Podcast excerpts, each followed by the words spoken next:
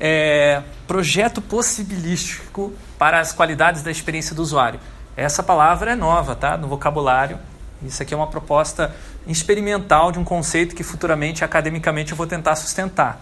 Tá? A prática e as técnicas que eu vou mostrar aqui já estão bem fundamentadas. Eu vou, durante essa apresentação, passar um monte de referências. Tá? Depois que vocês não encontrarem googando essas referências, é, vocês me mandem uma mensagem que eu passo ela completa para vocês. Tá? Então, é uma, é uma apresentação é, acadêmica, mas com exercícios bastante práticos. Bom, eu comecei a pensar nessa, nesse termo possibilístico quando eu comecei a olhar o que, que existia em qualidade de software, por intermédio do grupo de engenharia de software da, do PPG. Eu comecei a entrar mais a fundo, já conhecia a área, mas comecei a conhecer mais, inclusive por interação com a Karina, né, que foi muito a fundo e levantar todas as ISO que mencionavam qualidades né, relativas à usabilidade. Depois, mais para frente, ela começou a falar de experiência do usuário. Né? E aí é, bateu, né, caiu a ficha para mim, puxa vida, se você compara as ISOs, as normas é, técnicas que definem, ou os modelos teóricos para análise da qualidade de software, é, você vê um crescimento de um interesse cada vez maior nas qualidades relativas à experiência do usuário. Aqui tem um levantamento quantitativo, isso foi a minha observação, depois eu fui procurar evidências se isso realmente tinha acontecido, então já tinha um estudo é, do, é, de 2000 e, do Gurdjieff e colegas, que mostra que a quantidade de termos relativos à usabilidade dentro dos modelos de qualidade de software aumentou desde 1977 até 2010. Olá, Bruce Humberto. Bom, é, você vai participar do curso? Será? Voltando, então. então, é, a gente vê aqui na última ISO de 2010, né, que esse, o ODEV é, identifica como sendo uma ISO que é, valoriza muito a usabilidade, então tem vários atributos né, é, relativos à usabilidade, porém ainda não, aparece nessas, é, nessas modelos de qualidade de software o termo experiência do usuário. Porém, no mercado, esse termo é ubíquo. E por mais que algumas pessoas, inclusive eu, tenha resistido à utilização desse termo ao longo dos, dos anos, ele hoje se tornou padrão de indústria. Então, se você é, quer buscar um emprego, você quer encontrar uma, um profissional é, especialista nessa área, você vai ter que usar o termo UX designer ou UX é, alguma coisa, né? É, experiência do usuário. E eu acho um termo ruim, né? E por isso eu vim com essa camiseta. Agora eu vou explicar, né? Exu, né? É, desde que os brasileiros começaram a falar que eles são, eles trabalham com experiência do usuário, aí daqui a pouco eles falam porque eu faço UX. Como assim? Como é que se abrevia experiência do usuário como UX? Se é um termo que você traduziu para o português, você tem que abreviar em português. Você abreviar experiência do usuário em português vira Exu. E por que Exu? Né? Não só por isso, por ser logicamente uma abreviação correta da palavra, mas também porque ele é um, uma entidade né, da nossa, da nossa cosmologia brasileira, né, que vem de uma, de uma origem brasileira. Claro, tem influências africanas, mas é uma entidade brasileira, tipicamente muito mal compreendida do nosso país. Tal como o profissional de experiência do usuário. As, algumas pessoas dizem que ele é como o diabo, outras pessoas dizem que ele é como Deus, né? Então, Exu, né, é um nome também apropriado para esse profissional que é meio indefinido, né? Que você não sabe se ele tem, se ele é um designer, se ele é um programador, se ele é um arquiteto, o que, que ele é. Então, é, eu tenho fazendo, feito essa brincadeira para provocar os profissionais e os pesquisadores a pensarem mais profundamente sobre esse assunto. A, a computação, ela nega mais ou menos esse termo, tá? ela não utiliza. No design, na academia, já se utiliza o termo experiência do usuário, na computação ainda se fala muito de usabilidade. Porém, usabilidade, desde aí de 2004, o mercado já está falando que não é suficiente, que usabilidade é só uma das qualidades da experiência do usuário. Existem outras. Esse modelo aqui é bastante conhecido, do User Experience Honeycomb, do Peter Morville, que ele eh, sugere encontrabilidade, credibilidade, acessibilidade, eh, desejabilidade, utilidade e eh, valioso, né, o valor, né, que seria a principal das qualidades. Existem dezenas de outros modelos como esse, utilizados no mercado. E, e alguns, até alguns acadêmicos também utilizam, se utilizam desses modelos. Porém, uma das grandes dificuldades destes modelos é, feitos com base na intuição, nas heurísticas dos pesquisadores ou dos praticantes que criaram, é que eles não permitem uma mensuração muito clara dessas variáveis, se você co colocar essas qualidades como variáveis num possível experimento. Então, não se faz esse tipo de atividade de avaliação é, com base nesses modelos no mercado. Recentemente, começaram-se a desenvolver os primeiros modelos que podem ser mensuráveis. Aí também uma dica da Karina, né? Eu fui pesquisar um pouco mais sobre o MeoQ, né? Que é uma ferramenta baseada em questionário que já consegue mensurar todas essas variáveis aqui, tá? Uma variedade bem maior do que tinha no modelo ali do User Experience Honeycomb e é, mais abrangente também do que hoje tem na, na ISO e nas outras normas técnicas. Então tem utilidade e usabilidade, que já está contemplado nas normas, já é meio que já existem dezenas de ferramentas bem validadas para avaliar essas, essas qualidades, mas para avaliar a estética visual, status, né, o, o, status social e o comprometimento que a pessoa tem com aquele, é, aquela atividade, aquela experiência, isso aqui é novidade, são atributos novos. Ou emoções positivas, emoções negativas, também novidades para as normas técnicas, né? Ou até mesmo é, qualidades que só se revelam depois de muito tempo que você vai é, interagir com um determinado aplicativo. Né? Por exemplo, a, a lealdade ou a intenção de usar de novo ou de recomendar para uma outra pessoa. Então, esse modelo aqui já tem muito mais elementos novos, então já demonstra, de novo, o que eu estava falando, uma expansão do interesse e uma diversificação de qualidades da experiência do usuário. E eu recomendo altamente para quem tiver interesse em mensurar essas qualidades da experiência do usuário, utilizar essa ferramenta, até porque ela é open source, é, você pode baixar ela no meq.de. Você tem acesso também às pesquisas que já foram feitas validando esse modelo. Recomendo, a Karina vai utilizar também né, na, na pesquisa dela. E depois vai trazer esses dados. Olá, Erika, seja bem-vinda. Olá, Matheus. Sejam bem-vindos. A gente começou agora há pouquinho, tá? Modelo, esse modelo que eu passei, MQ, é pouco conhecido na, na, na indústria. Ele é um modelo mais acadêmico, ele, eu acho que ele é aplicável na indústria também, só cabe a gente a divulgar, né? Mas o modelo que é mais conhecido na indústria é o, é o HART. É um framework que é, pesquisadores da Google, pesquisa, UX Researchers, né, que são pesquisadores aplicados dentro da, da Google, não é bem um pesquisador assim acadêmico, não precisa ter um doutorado, precisa ser um UX researcher. É um termo assim, é, eu acho pomposo demais para o tipo de trabalho, mas é o que se usa também na indústria. Seria equivalente a um, aos pesquisadores do marketing, né, que faz pesquisa de marketing, é um UX researcher, só que com outro foco.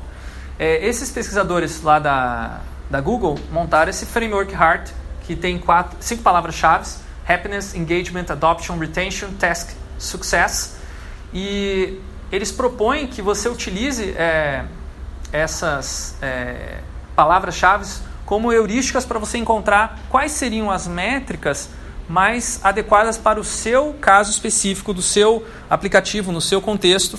Então, um pouquinho diferente do que o modelo que eu mostrei anteriormente, do meio aqui você tem é, um framework adaptável para montar a sua abordagem de mensuração. No MeQ é tudo pré-definido. Ou você aplica aquelas variáveis que estão ali, ou você não aplica. Aqui você escolhe e utiliza um método de definição de objetivos da mensuração, os sinais que você já tem, e aí por fim você define as métricas. Eu não vou entrar muito em detalhe nesse framework, mas eu vou voltar para a academia para mostrar uma evidência interessante de que por mais que existam alguns modelos e existam é, é, um interesse por discutir qualidades da experiência do usuário, a maior parte dos especialistas da prática, né, dos praticantes, não acreditam que seja possível mensurar todos os aspectos da experiência do usuário. Então, é, Ló e colegas fizeram uma pesquisa em 2014 e perguntaram para os profissionais de UX, os, os EXUs, né, os especialistas em EXU, é, essa, é, que características, que qualidades da experiência do usuário você acha que podem ser mensuráveis e que qualidades são imensuráveis ou não são mensuráveis. Né? E aí apareceu que é, é fácil de você mensurar a eficiência, né? 10 pessoas mencionaram eficiência, mas uh, algumas pessoas mencionaram que. Uh, uma pessoa disse que. Melhor dizendo, três pessoas falaram que não é possível mensurar a usabilidade. Duas pessoas falaram que era possível, daí por isso fica aqui no meio. É um pouquinho de, difícil de ler esse, esse mapa aqui, mas o que, que ele significa? Se está aqui é porque as pessoas, os profissionais acreditam que é possível mensurar, aqui. Não é possível aqui. Alguns acham que sim, outros acham que não. Então aqui aparecem características interessantes que não podem ser é, mensuradas, mas que os profissionais da experiência do usuário dizem que conseguem melhorar, que conseguem impactar, que conseguem, enfim, valorizam, é, se gabam de poderem atingir esses efeitos. Por exemplo, encantamento, né? ajudar as pessoas a se autorrealizarem, se identificarem com alguma coisa, né? ou mesmo amar alguma coisa. Tem muitos é, profissionais, experiências usuários que fazem, dizem, não, eu vou fazer os nossos usuários amarem o nosso software. Mas se você não consegue mensurar amor, como é que você mensura? Né? E Heart, o nome Heart também do Google tem uma, é, por trás, a escolha dessas palavras tem a ver com isso. Né? Uma tentativa de vender a experiência do usuário como algo que é, consegue fazer, trabalhar com coisas que são imensuráveis, incomensuráveis. Enfim, é, agora vem a parte que a gente começa a distanciar-se um pouco do, é, do discurso e da abordagem da engenharia de software, que fala muito sobre mensurar qualidades da experiência do usuário. Mas mensurar, gente, é a parte importante para você obter reconhecimento para a área, para você ter é, accountability, né, para você se muitas vezes se justificar dentro de uma organização, mas uma vez que você conquista esse espaço, o que você faz com ele? Ok, é, a métrica de experiência do usuário começa a ser valorizada pela organização. E agora? O que você faz além de mensurar? Ex Exatamente, mas para você ter uma decisão, primeiro você tem que ter alguma coisa para decidir. E aí você tem que criar essa coisa para decidir.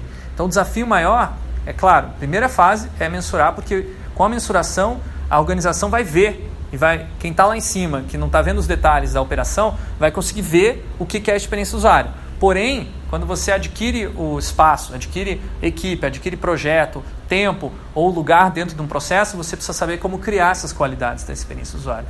E isso aqui que é um assunto muito pouco discutido na engenharia de software e mesmo na interação humano-computador, que é a área dentro da computação que trabalha mais com essa, esses assuntos. Tá? Esse assunto é, uma, é um assunto muito discutido, mais discutido, eu diria, na área do design e também na área da arte. Por isso que eu vou trazer essas referências nessa apresentação. Visando com isso é estabelecer um diálogo maior entre essas áreas. Aqui tem uma é, historinha do Gilbert que é muito, muito engraçada, né? Que ele fala assim pro é, o chefe dele, olha, nós, não, desculpa, o cliente dele, né? Os seus é, requisitos de usuário, eles têm mais de 400 funcionalidades.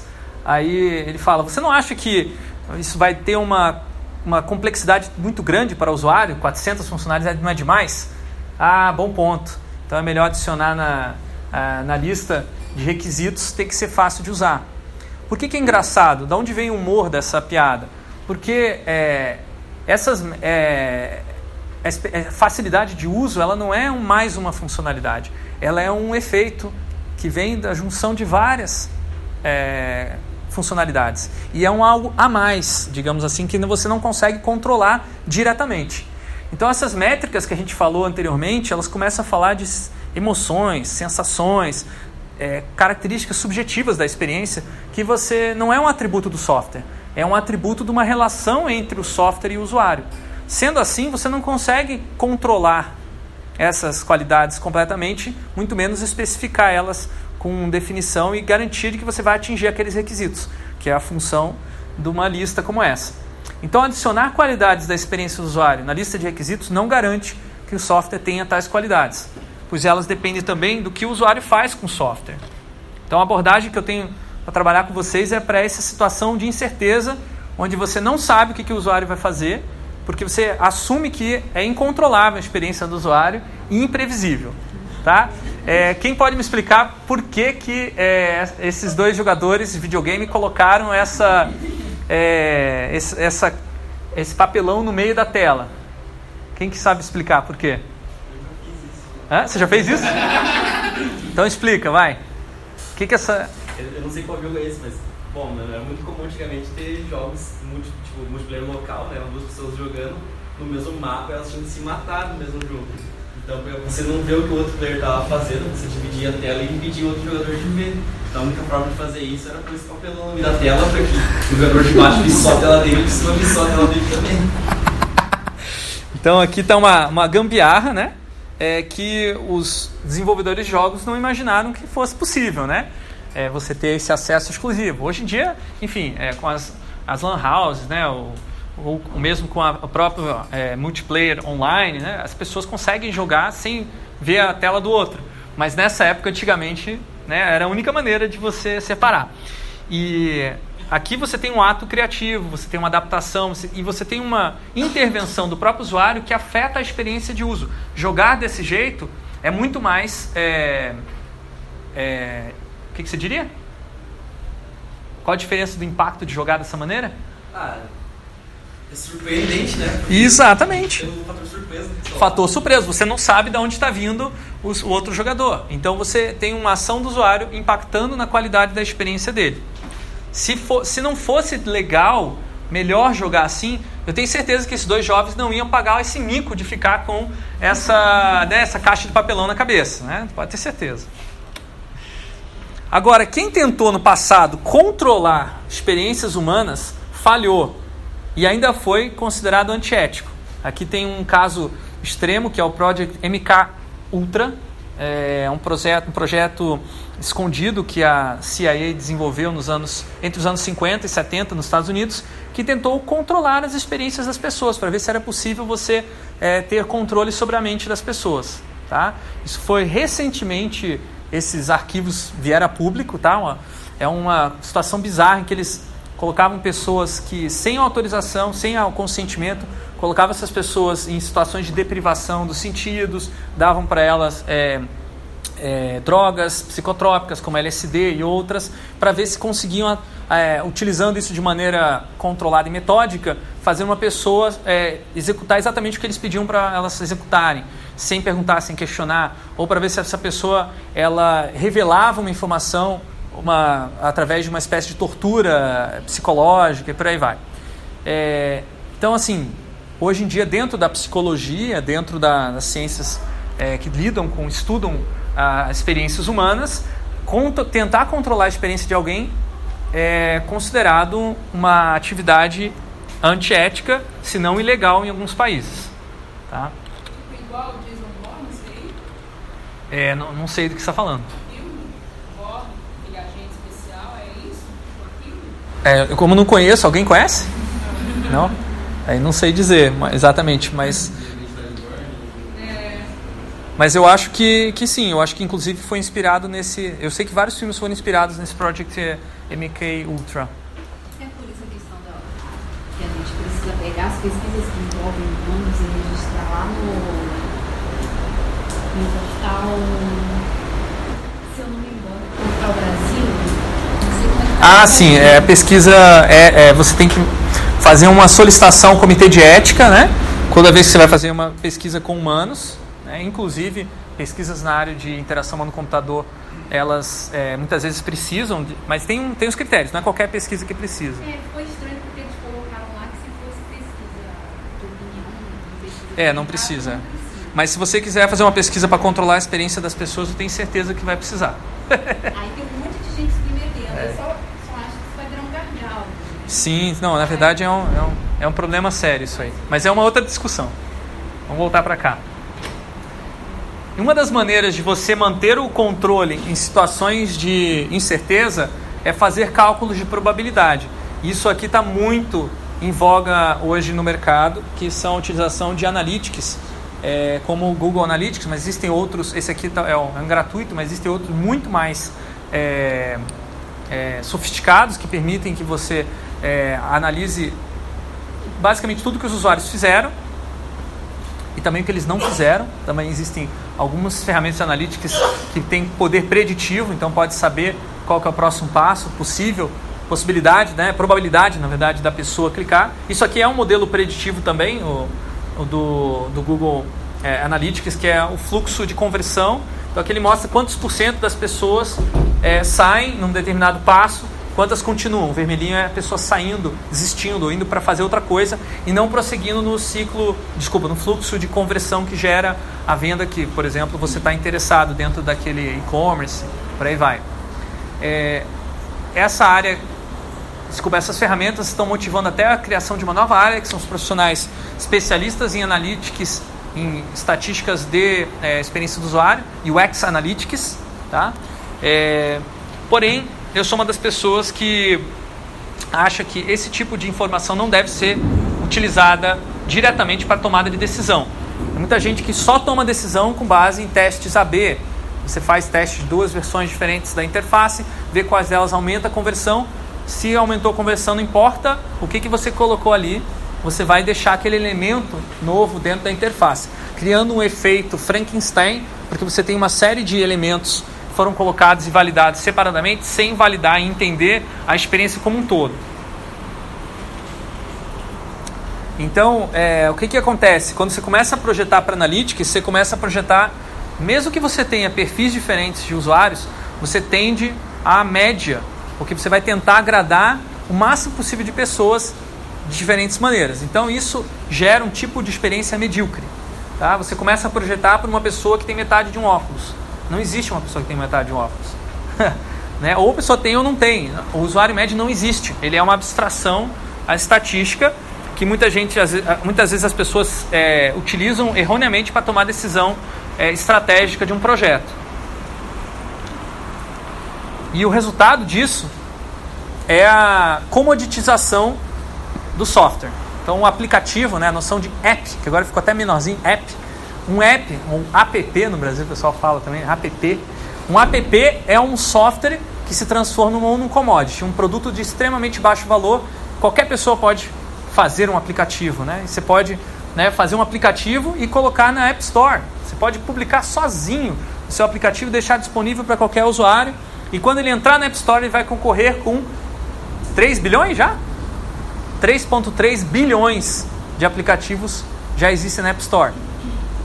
Então, como que ele vai se destacar? Como é que ele vai chegar nas pessoas? Se ele for mais um aplicativo. Se você digita na App Store que você quer ver uma.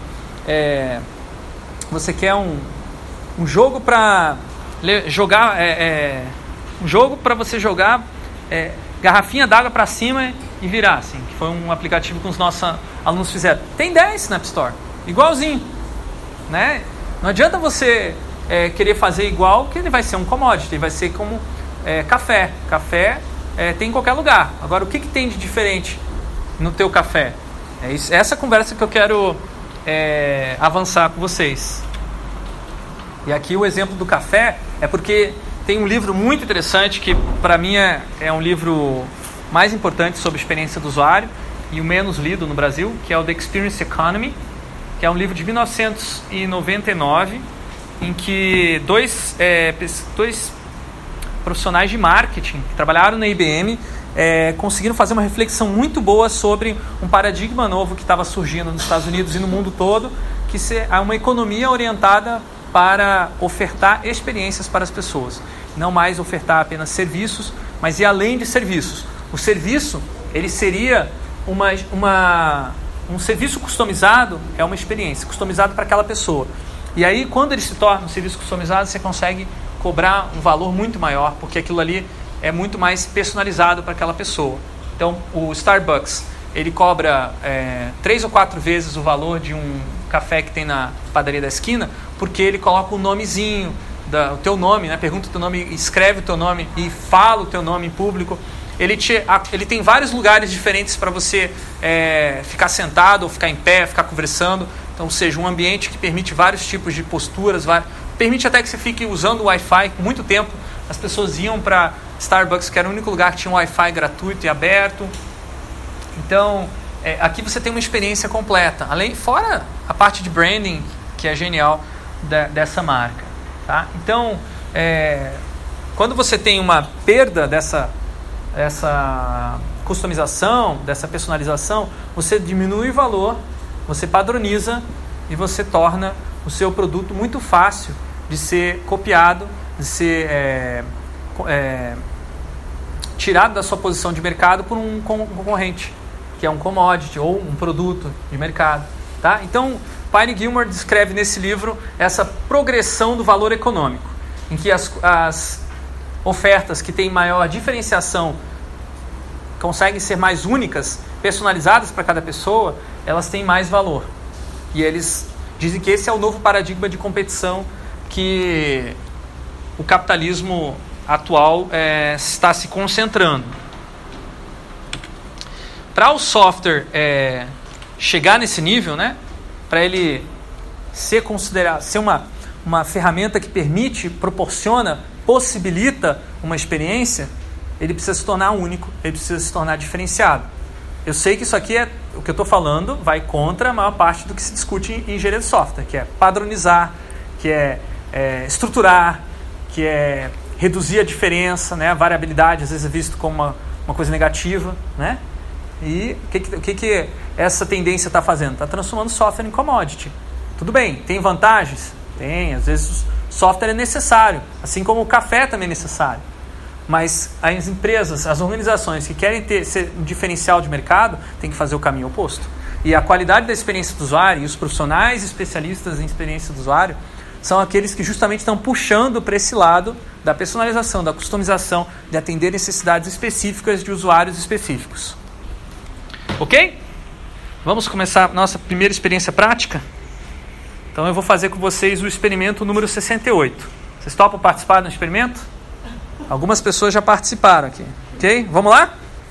Apesar da, de instruções de como comer o sonho de valsa seriam as mesmas para todo mundo, as descrições dadas das experiências no final eram completamente diferentes. Então todo mundo passou pela mesma experiência, mas cada um teve uma qualidade diferente, teve um significado diferente para aquela experiência, tá? E então ela foi única, ela foi uma experiência personalizada, ela foi realmente uma experiência e não simplesmente uma consumir um commodity. O preço de um sonho de valsa é aproximadamente dois, três reais. É um commodity, é barato. Agora, qual é o valor numa experiência como essa, como o experimento número 68?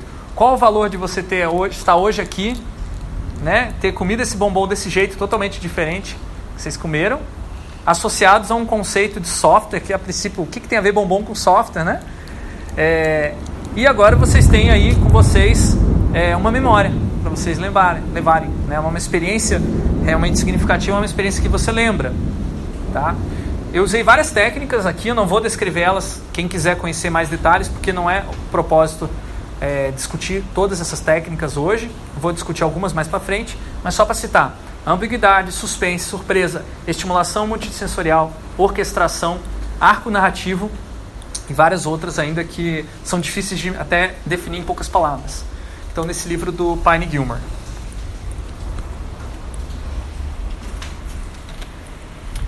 Para encenar experiências com software, é preciso desistir do controle e abraçar o que eu estou chamando de possibilismo.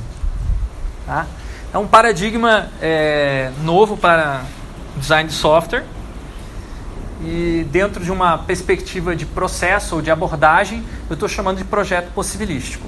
Ele trabalha com possibilidades ao invés de certezas, especula cenários extremos, dá atenção para detalhes negligenciados pela maioria é, das outras dos concorrentes, enfim, dos é, softwares existentes, tenta fazer o impossível e aproveita o talento artístico da, dos seus criadores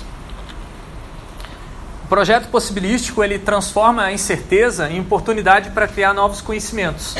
Então existe esse é, diagrama bem engraçado que foi desenvolvido a partir da, de uma fala pública do Donald Rumsfeld quando ele era é, é, ele é um, algum tipo de líder é, militar dos Estados Unidos e, algum, e perguntaram, poxa, é, vocês sabem se tem armas no Iraque?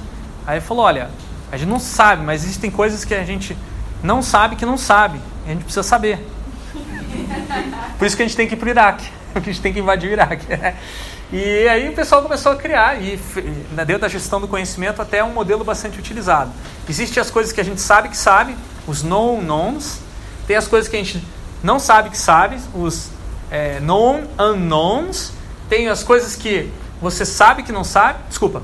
É, known unknowns é esse aqui, sabe que não sabe.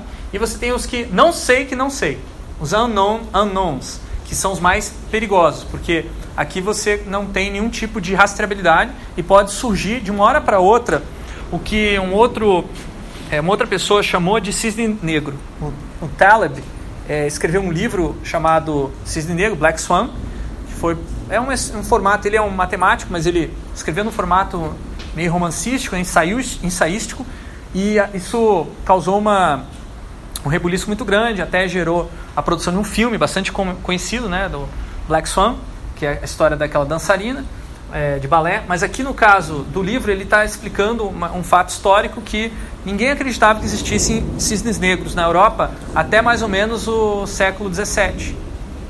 Então, no, desculpa, século 18. No século 18, alguém foi lá para a Austrália e viu um cisne negro de verdade.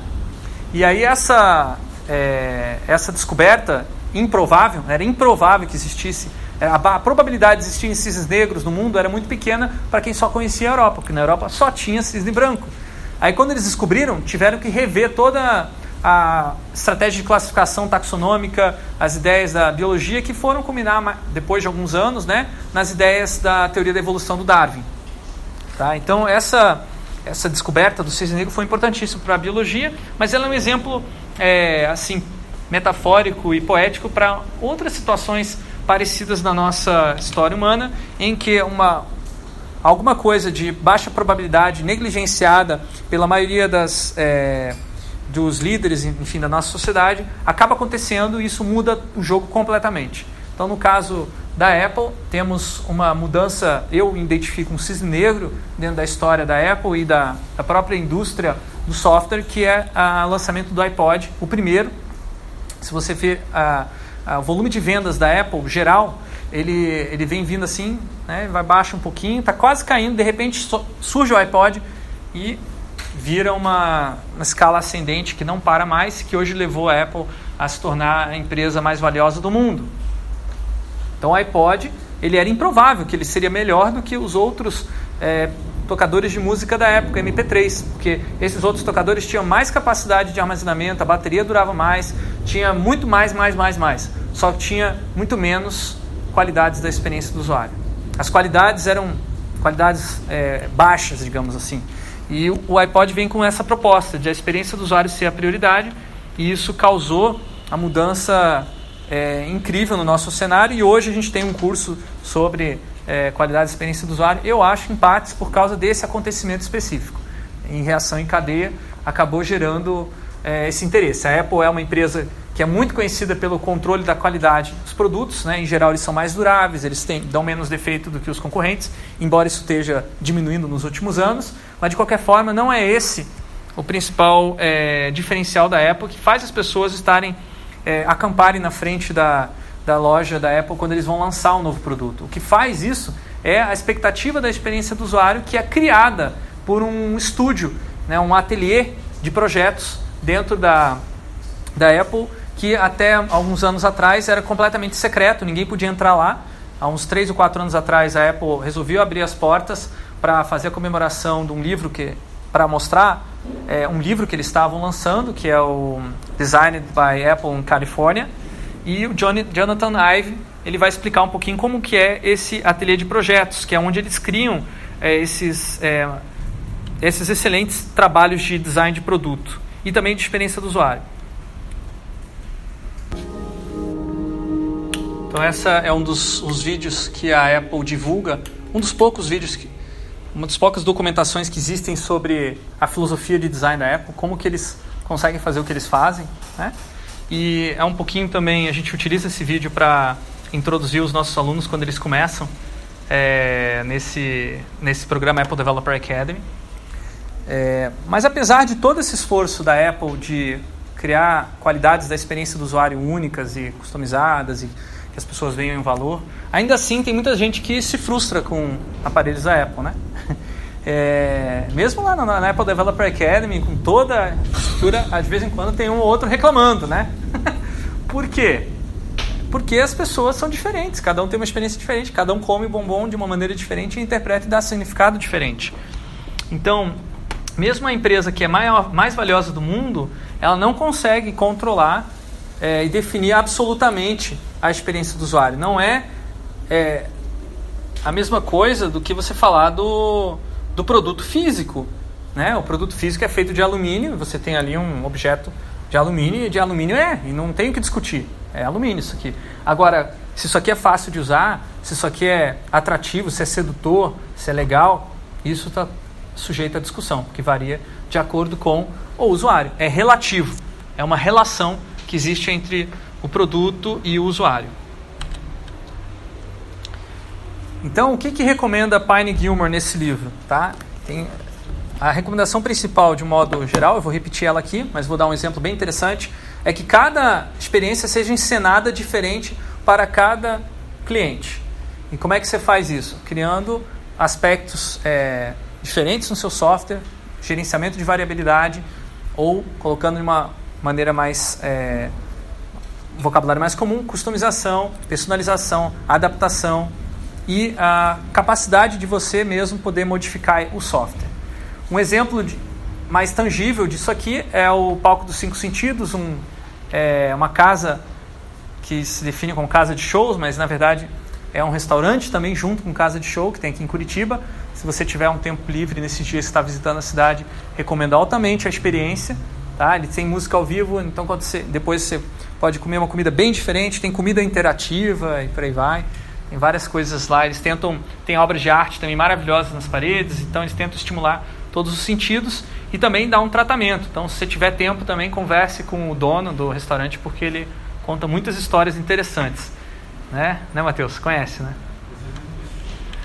É, essas analogias que eu estou fazendo com é, artes e com, especialmente com a ideia de performance, né, de você performar uma, uma experiência, vem de um livro chamado Computer as Theater, computador como se fosse um teatro, da Brenda Laurel.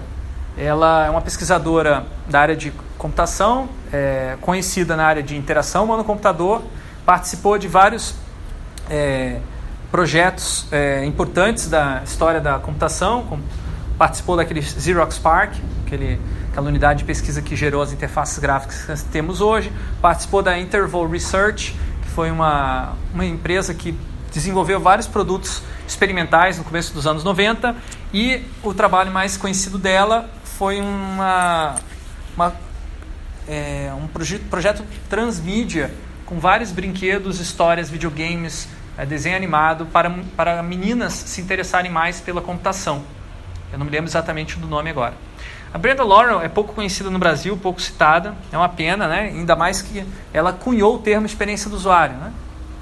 Então, o primeiro registro que você encontra na literatura de interação humano-computador sobre esse termo, experiência do usuário, vai aparecer num artigo que ela escreveu é, para o livro é, User, Centered System Design, que hoje é considerado um livro é, paradigmático na história da, do design centrado do usuário, que é o livro que juntou os pesquisadores que nos anos 80 trabalhavam com esse assunto. Ela foi uma dessas, desses pesquisadores e ela, ela diz: quando você está buscando princípios é, do bom design, nós devemos, nós na minha opinião, se preocupar com o caso melhor e nos perguntarmos: é, nós não devemos projetar para o que o usuário está capaz de aguentar, nós devemos projetar para o que seria a experiência ideal do usuário e que tipo de interface pode proporcionar essa experiência.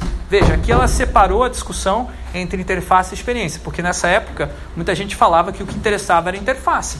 Você tinha que definir os requisitos da interface, projetar, criar, enfim, é, pintar a qualidade visual da interface. Aqui ela está falando de uma outra coisa, quando ela fala da experiência do usuário com uma outra palavra. É um erro muito comum atribuir o crédito desse termo ao Donald Norman, que é um, é um pesquisador mais conhecido no Brasil, né? É, inclusive porque ele veio ao Brasil é, na, na década de 90 e Norman ele só foi utilizar pela primeira vez a experiência do usuário em 1995, numa, num texto em que ele descreve a experiência do grupo dele, da Apple, que ele, ele trabalhou na Apple nessa época, ele estava falando sobre o grupo que ele queria chamar de experiência do usuário ali dentro. Então, departamento de experiência do usuário. Então, um dos primeiros lugares onde realmente teve um departamento de experiência do usuário foi a Apple. Depois, quando voltou o Steve Jobs, ele mandou embora todo mundo desse, dessa equipe, inclusive o próprio Donald Norman. Tá? Mas isso é uma outra discussão que não cabe aqui. O que é importante citar é uma mulher que criou esse termo experiência do usuário. Porque normalmente os homens são atribuídos, tem muitos créditos na computação, muito comum isso. Depois de um tempo descobre-se que uma mulher fez antes de um homem. Ah, agora vamos valorizar as mulheres. Então é importante que esse caso aqui não, não fique em branco. Tá? Mas o que a, a Brenda Laura fez, mais importante, eu acho até do que cunhar esse termo, é propor um modelo para pensar a interação é, entre pessoas e, e, máquinas e computadores, melhor dizendo, como um palco de, é, de teatral. Então, nesse, a interface ela seria um espaço onde você teriam vários é, agentes Esses agentes seriam esses triângulos. Esses agentes podem ser humanos ou pode ser não humanos. Pode ser agentes de software inteligentes, por exemplo, um NPC, um non-playable character, um, um, inimigo, um chefão do jogo que você está jogando. Ele pode ser um, é, um agente. E aqui você tem vários objetos. E esses agentes vão interagir para transformar esses objetos dentro desse palco. Então a interação do computador visa representar uma ação humana que está acontecendo num espaço virtual, mas que tem efeitos e resultados no espaço físico ou no mundo real, como se quer colocar essa diferença. Eu não vou entrar em muitos detalhes, porque essa é uma discussão até mesmo filosófica, mas o, a parte prática do livro dela começa a falar que, ok, se você existem várias possibilidades de ação no espaço teatral, você pode fazer o que você quiser num palco, é, o software se torna muito complexo, porque ele teria que permitir que a cada interação que você fizesse abrisse de novo campo de possibilidades para mais coisas que você vai poder fazer, mais coisas a cada uma árvore, né? Cada vez que você abre numa árvore de decisão é, mais um galho, você vai dando mais opções para o usuário e a complexidade desse software vai aumentando. Então ela propõe que o projeto de software deva é, tender ao que é mais provável de acontecer até chegar no que é necessário. Isso aqui é uma é um diagrama que faz todo sentido quando você descreve software, mas é um diagrama originalmente criado para descrever o que acontece no teatro. Então essa analogia entre teatro e software é muito produtiva. Esse livro é muito bacana e bem pouco conhecido no Brasil. Porém, eu, eu tenho algum tipo de. algumas. É, apesar de gostar muito desse trabalho, tem algumas reservas e eu acho que a gente tem que pensar fora do cone. Tal como Ginsberg, né, que propõe que a gente deve pensar. A, um cone expansivo, que se abre, não um cone que se fecha. Né? Que você tem que considerar situações é, improváveis, implausíveis, né? impossíveis. Porque a tendência do usuário, quando ele está né, tá usando, é explorar, um, é fazer o impossível mesmo. Nem vocês viram lá o caso dos jogadores jogando com a divisória do, é, do papelão. Então, uma vez eu estava em. É, testando esse aparelho telefônico para ver o que era possível fazer com ele. E eu cliquei em alguma coisa e ele me disse impossível. Isso ficou na minha mente. Eu tirei uma foto, falei, gente, o software está me dizendo que é impossível fazer alguma coisa. Como assim impossível? Eu faço o que eu posso, eu faço o que eu quero, eu consigo fazer isso aqui. Não é possível que um software me diga o que, que não é possível fazer. Gente, eu posso criar software, eu, eu sei fazer isso. Então, não existe nada impossível para mim. Daí eu tirei essa foto e falei, olha, a gente tem que começar a, pensar software como um software que abre as possibilidades para o usuário e não fecha, e não diz o que, que é impossível. Sei que isso é um pouco filosófico, um pouco é, idealista, mas lembre-se da Brenda Laura falando, né? A gente não tem que fazer aquilo que é o menos pior, né? A gente tem que fazer o que é o ideal para o usuário. E então a, a, o, o software ele não é uma a experiência inteira, né? Ele é um material para a experiência. Essa definição que vem aí do, dos estudos do design de interação, depois eu vou falar mais um pouquinho sobre essa abordagem, ela se tornou agora é, super conhecida através do Material Design do Google. É, o Google falou que, olha, interfaces são, podem ser projetadas como um material físico. Você pode ter uma analogia, né? assim como o papel fica em cima né? e você vê a, a você sente né, a fisicalidade do, do papel, você vê a sombra, você vê o relevo. O software, é, um aplicativo pode ser projetado desta maneira. Essa é uma ideia, na verdade, antiga do design de interação. Depois eu vou abordar em mais detalhes na, nos próximos slides. Vamos então a mais um exercício. Vamos lá? Dessa vez não vai ser uma experiência tão é, que requer tanto de vocês, eu espero. Enfim, é bem simples, tá? Forme. Ok. Então vocês tiveram, é, imagino, uma discussão sobre qualidades da experiência. Vocês viram que um software que você usa de um jeito, a pessoa usa de outro. E às vezes você observando a qualidade, observando a experiência do uso da outra pessoa, você também não entende tudo que está acontecendo. Você precisa conversar depois para entender a ação, né? Então aqui agora vocês tiveram uma, um material, uma experiência em primeira mão. Agora eu vou propor um modelo que tenta explicar o que aconteceu aqui com vocês, tá? Vocês tiveram é, um tipo de experiência emergente, tá? Esse tipo aqui. Daqui a pouco eu vou falar sobre experiências projetadas e a gente vai ter esse tipo de experiência. Mas agora vocês tiveram esse tipo de experiência aqui. Tá? Esse modelo que eu ainda estou trabalhando em cima e desenvolvendo, ele define o software como material para a experiência, a interação como processo de interação entre um usuário e o software, né? que resulta numa experiência. Tá? E aí a experiência ela pode ser escrutinizada, ela pode ser avaliada né? para identificar suas qualidades. Mas isso numa reflexão, numa avaliação, não é um resultado. O resultado não é a qualidade da experiência. A qualidade da experiência é um processo de reflexão pode ser feito pelo usuário, pode ser feito pelo designer, pode ser feito por um analista, pode ser feito por outros profissionais, tá? É, o espaço de controle se restringe ao software e em partes à interação. Você consegue controlar alguns aspectos da interação, mas outros aspectos o usuário pode até interagir de um jeito que você não imaginava, pode burlar as regras, pode, enfim, é, hackear, gambiar, fazer gambiarra, por aí vai. Mas você tem um certo controle sobre a interação. Agora, sobre a experiência, espero que esteja ficando cada vez mais claro o meu ponto, você não tem como controlar. Aqui é um espaço de possibilidades. Tá? Minha tese de doutorado fala muito sobre esse assunto, espaço de possibilidades. Então eu estou tentando usar esse conceito para propor uma maneira diferente de projetar software em que tudo é possibilidade, inclusive o software. Tá? Ao invés de a gente é, focar na experiência emergente, que é incontrolável, vamos focar na experiência projetável, que é possível. E o possível não é menos do que o incontrolável. O possível é muito melhor do que o incontrolável. Então vamos falar sobre experiências é, projetadas. Tipos de experiências projetadas. Uma delas é a vicária, que é o que vocês tiveram agora, tá? Você observa, você se coloca no lugar de uma pessoa e interage como se fosse ela. Então você pegou o aplicativo do, da pessoa que você conhecia ou não conhecia, né, do seu colega, e você tentou interagir com aquele aplicativo como se fosse aquela pessoa. Então você tentou reconstruir a experiência dela. Isso se chama vicário. Também quando você assiste um filme na televisão é, e você vê um personagem lá e você começa a sentir as emoções dele, sabe aquele negócio, fica com medo, o personagem fica com medo, você fica com medo, ele sorri, você dá aquele sorrisinho, né? mesmo você está se segurando para não rir, mas você ri. Isso é experiência vicária.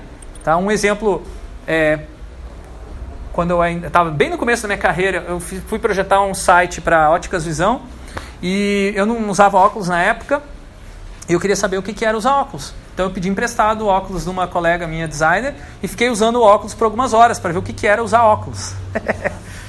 e é claro que eu não enxergava direito porque eu não precisava de grau na época, né? E aí eu comecei a perceber como era chato você não conseguir enxergar as coisas direito, né? O óculos teve efeito oposto. E como que o site deveria ter é, textos grandes, né? bem visíveis para as pessoas verem, porque senão uma pessoa que está sem óculos e que está precisando ir na ótica para trocar o óculos, ou que está desajustado, ela vai ter uma experiência, uma, uma experiência ruim. Então, eu, a partir dessa, é, o que hoje se chamaria de empatia, né? se colocar no lugar do usuário, né? ou que eu coloco uma palavra muito mais técnica, experiência vicária, tá? você pode ter uma, um insight sobre como projetar a experiência, ou melhor, como projetar o software para proporcionar, possibilitar uma experiência com certas qualidades. Aqui, é, experiência observada. Vocês também tiveram, daí outra pessoa que estava olhando, né, observando a, a, interação com o aplicativo novo. Né? Isso aqui é um exemplo de um estudo que o Instituto Faber-Ludens, é uma ONG que eu trabalhei muitos anos atrás, é, estudou como, logo no começo do lançamento dos iPads, como é que os é, leitores liam o jornal digital do Globo. Então a gente foi lá na casa dos é, leitores, tiramos fotos perguntando onde você lê. Aí a pessoa ia lá, mostrava onde ela lia. E uma coisa que a gente descobriu, que a gente já, é, já tinha ouvido falar desse fenômeno no, fora do Brasil, que era a segunda tela, né, second screen a gente descobriu que alguns usuários no Brasil já estavam fazendo second screen, que é você assistir televisão enquanto você fica é, lendo notícias ou vendo informações no iPad. Depois, com o tempo, começou a surgir as integrações entre aplicativos móveis e smart TVs. Mas nessa época, 2000 e, acho que foi 2008 esse estudo, não existia ainda esse tipo de integração. E foi através da observação desse tipo de experiência que os designers, os é, desenvolvedores é, da, do YouTube, de outras empresas que começaram a oferecer é, integrações, eles criaram a partir desse insight, dessa observação. Outro tipo de experiência projetada é a retrospectiva. Depois que você, vocês também tiveram aqui, vocês pediram para o colega, depois de ter interagido, dizer por que, que, o que, que tinha interagido, por que, que tinha feito, né? Então, quando você pede uma pessoa para relembrar como é que foi a experiência dela, ou quando eu pedi para vocês escreverem aqui nos papeizinhos sobre a experiência no, do, no experimento número 68, isso aqui foi uma experiência retrospectiva. Vocês relembraram, reconstruíram aquela experiência. É, eu tive a oportunidade de participar de um teste de usabilidade de um primeiro refrigerador brasileiro que tinha touchscreen, e no final, é, eles queriam fazer um teste de usabilidade tradicional, mas ao ver o produto, eu falei, gente, esse produto tem um deve ter um impacto emocional muito interessante para o consumidor e a gente seria interessante mensurar. Então a gente acrescentou uma etapa extra no final do teste de usabilidade chamada é, modelagem de emoções. Então a gente pedia para as usuárias é, modelarem como foi a experiência delas usando massa de modelar, literalmente. E aí depois elas descreviam isso para a câmera e a gente colocou essas palavras para resumir, digamos assim, o que foi dito. Então, cada uma dessas é, usuárias teve uma experiência diferente, mas todas elas ficaram bastante atraídas pelo aspecto emocional e não funcional daquele produto. Experiência prospectiva. Aqui é um caso bem raro, é, mas muito interessante. Eu também acho pouco explorado. Poderia ser mais explorado na, no design de software, né? Mas é, foi uma das uma das ferramentas mais importantes para a história do software. Foi a, com essa ferramenta que foi esse tipo de experiência que foi criada a primeira interface, uma das primeiras interfaces gráficas de processamento de texto. Então tinha dois é, é, desenvolvedores, pesquisadores do, da Xerox Park nos anos 70 trabalhando com o editor Gypsy. Era um editor de texto que tinha a proposta de ser what you see is what you get ele ter a mesma aparência visual do que teria um documento impresso dentro do Xerox Alto, que foi aquele primeiro computador que a Xerox produziu que tinha interface gráfica. É, eles criaram a interface colocando uma secretária na frente desse computador, desligado, com tela desligada, com o mouse do lado, explicaram o que era um mouse para uma secretária que nunca viu um mouse, nunca viu um teclado. Isso é um mouse, isso é um teclado, ele faz isso, faz aquilo. Agora, se você fosse escrever um texto, como é que você faria? Então a secretária utilizou a experiência prévia que ela tinha de datilografar em máquina de escrever, foi falando, ah, eu digitaria aqui porque isso é parecido com uma máquina de escrever. E se você quisesse mudar uma coisa que você já viu, uma coisa que você já escreveu, né? Como é que você faria? Ela, ah, eu teria que dar uma girada. Não, não tem negócio para girar. Então, se não tem negócio para girar, que é na máquina de escrever você gira, né, e solta o papel e tal. É, Aí o pesquisador falou, olha, você pode usar esse outro dispositivo aqui que aponta, cria um ponteiro na tela, você vai, é como se fosse um ponteiro no papel. Ah, é? Ah, então eu apontaria aqui onde eu quero e apertaria esse botão. Ah, é? Quanto? É? Ah, então tá, você apertaria o botão. E depois, se você quisesse apagar essa, você quisesse apagar essa, essa palavra que você escreveu errada, ah, eu apertaria duas vezes o botão. Aí selecionaria a palavra.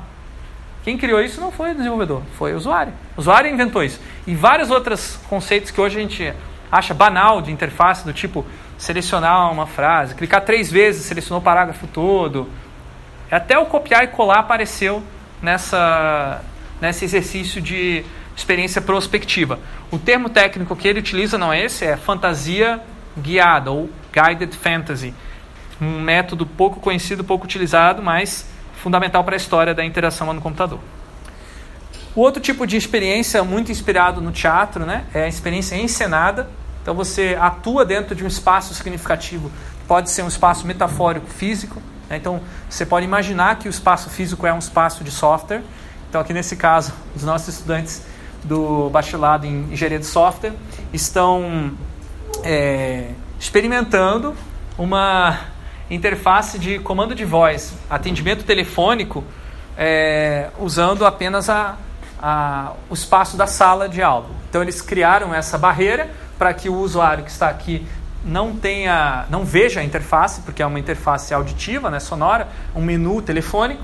E aqui estão desse lado os, os outros é, estudantes que são a máquina, que representam aquela, aquele menu e que só falam o que o menu fala. Eles têm dentro do computador toda a árvore de decisão escrita e eles vão, de acordo com a resposta do usuário, pesquisando lá e em tempo real improvisando uma resposta do que seria um menu telefônico. Para quê? Para testar, através dessa encenação, se esse usuário encontraria o que ele está procurando quando ele vai acessar o menu telefônico, se ele não fica perdido, se a qualidade dessa experiência do usuário é boa, né?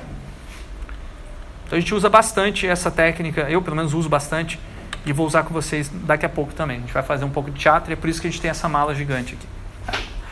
É, o último tipo de experiência que eu queria passar para vocês é a co-criada, né? Então aqui temos uma integrante aqui, a, a Érica está aparecendo aqui na foto. A Érica faz, assim como eu, faz parte de um projeto, assim como a Anne também, um projeto chamado Copel Mais, que a gente está criando uma plataforma de inovação aberta para startups é, de estudantes. E além da, da participação da Érica, que não é designer, não é programadora, é pedagoga, que está participando do projeto de software, tem a participação do próprio usuário. O próprio usuário, no caso, um, um startupeiro aqui da PUC, um estudante que é muito conhecido aqui na universidade, né, o Kevin, e ele está dando várias ideias de como poderia ser essa plataforma. Então aqui tem é, vários desenhos que ele criou, ele criou em cima dos nossos desenhos, a gente continuou o desenho dele e então a gente diz que nesse projeto a gente está tendo várias experiências co-criadas. Né? Uma parte da experiência é uma pessoa que tem, outra parte é outra, e a gente chama isso também tecnicamente de design participativo. Ah, desculpa, tem mais uma, que é a experiência criticada, que vocês também tiveram aqui no final do, do último exercício, que é você olhar para a interface. O Everton também já sofreu muito com isso, né? Quando eu era, quando era meu aluno, a Patrícia também, né?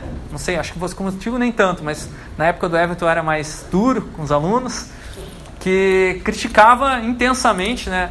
É, os trabalhos na Academy, moleza que vocês, que vocês levavam lá. Isso aqui, ó, para vocês terem uma noção, aqui, assim que a gente avalia os trabalhos aqui no design digital, a gente colocava no, numa mesa e o aluno tinha que se defender com o que ele tinha de proposta de experiência, com o que ele tinha de evidências da interface. Então, os, os rabiscos, né, antes de, de, produzir realmente um protótipo, eles mostravam os, os rabiscos e as propostas do que eles viam como uma possível experiência. E aí os professores imaginavam que se eles fossem um homem de negócios tentando interagir, eu não conseguiria usar isso aqui, eu não entenderia isso. Ou então, se eu fosse uma pessoa que não entende muito bem das coisas, que é meio confusa, né, um bobo, né? É, eu teria essa dúvida, eu teria aquela dúvida. E aí você, a gente utiliza uma, uma, uma técnica que é tradicional dos ateliês de projeto, do design, da arquitetura e das artes plásticas, que é essa chamada sabatina, ou em inglês design critique, que é uma técnica para você ter experiências criticadas, em que o professor se coloca no lugar do usuário, muitas vezes ele cria é, uma, uma uma crítica que não é, não tem fundamento, mas ele ajuda o estudante a ver uma qualidade que não está explícita no software porque ela não está desenhada na interface. Como eu falei, a qualidade é algo um pouco mais intangível, é uma, é uma característica emergente que você não consegue tocar. Mas através do discurso, da crítica do professor, da interação, o estudante consegue entender um pouquinho melhor do que, que é essa característica. E isso é feito de maneira bastante tácita dentro das escolas de arquitetura e design. É muito raro esse tipo de teorização que eu estou apresentando aqui, e essa teorização com certeza vem pela minha experiência com engenharia de software. Normalmente, dentro das escolas de design, isso é, digamos, uma. Sempre foi assim, é normal, é desse jeito que é nas escolas de arquitetura e design. Não se questiona muito isso.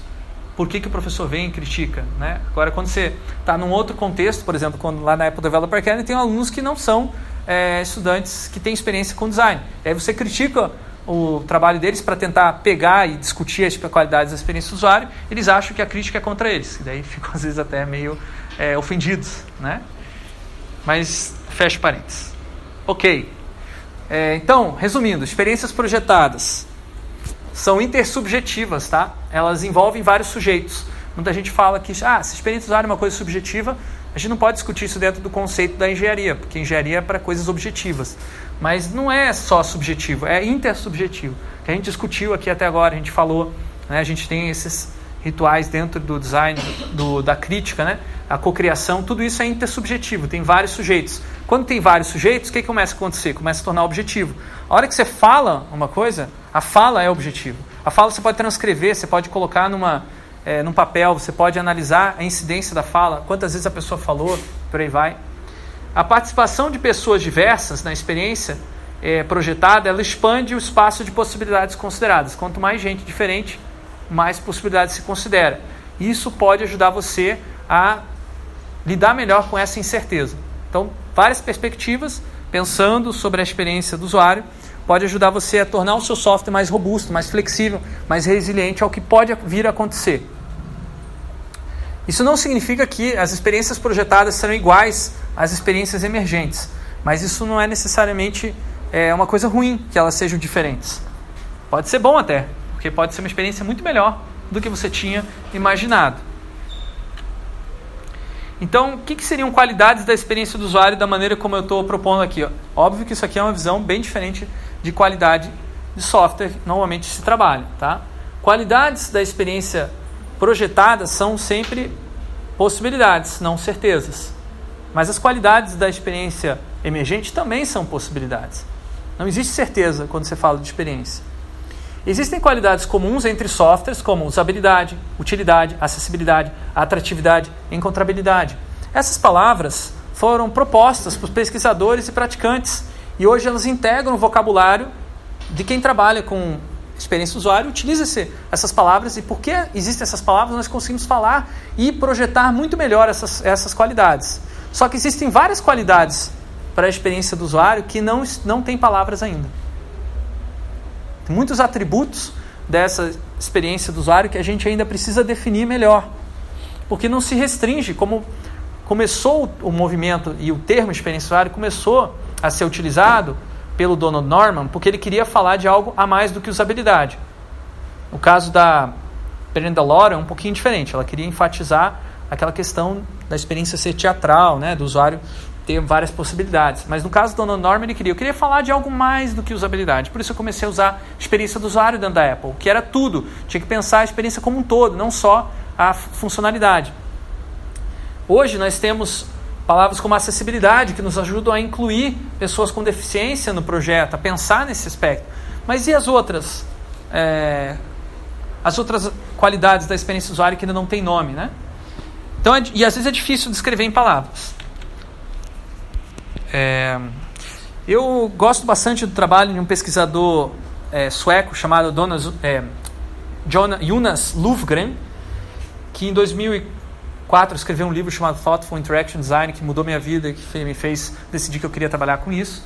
Enfim, ele tem uma pesquisa muito interessante sobre estética da interação, em que ele tenta ajudar a criar vocabulários, palavras para novas qualidades. Então ele fez esse mapinha aqui em 2002, numa publicação interessante que ele fala sobre qualidades de uso. É, ele usa esse termo bem diferente de como se usa qualidade em uso dentro da engenharia de software. Porém, o que ele queria falar aqui eram de características da experiência do usuário que é, estavam sendo perdidas por é, focar só em utilidade né, ou eficiência. Ele chegou à conclusão que existe, por exemplo, uma maleabilidade, pliability, né? O software ser maleável para os seus inputs e responde os outputs, né? Então, antigamente, no, quando foi lançado o iPhone, muita gente é, ficava se divertindo com vários aplicativos que usavam acelerômetro. Um clássico inútil, né? O mais inútil era o de beber cerveja.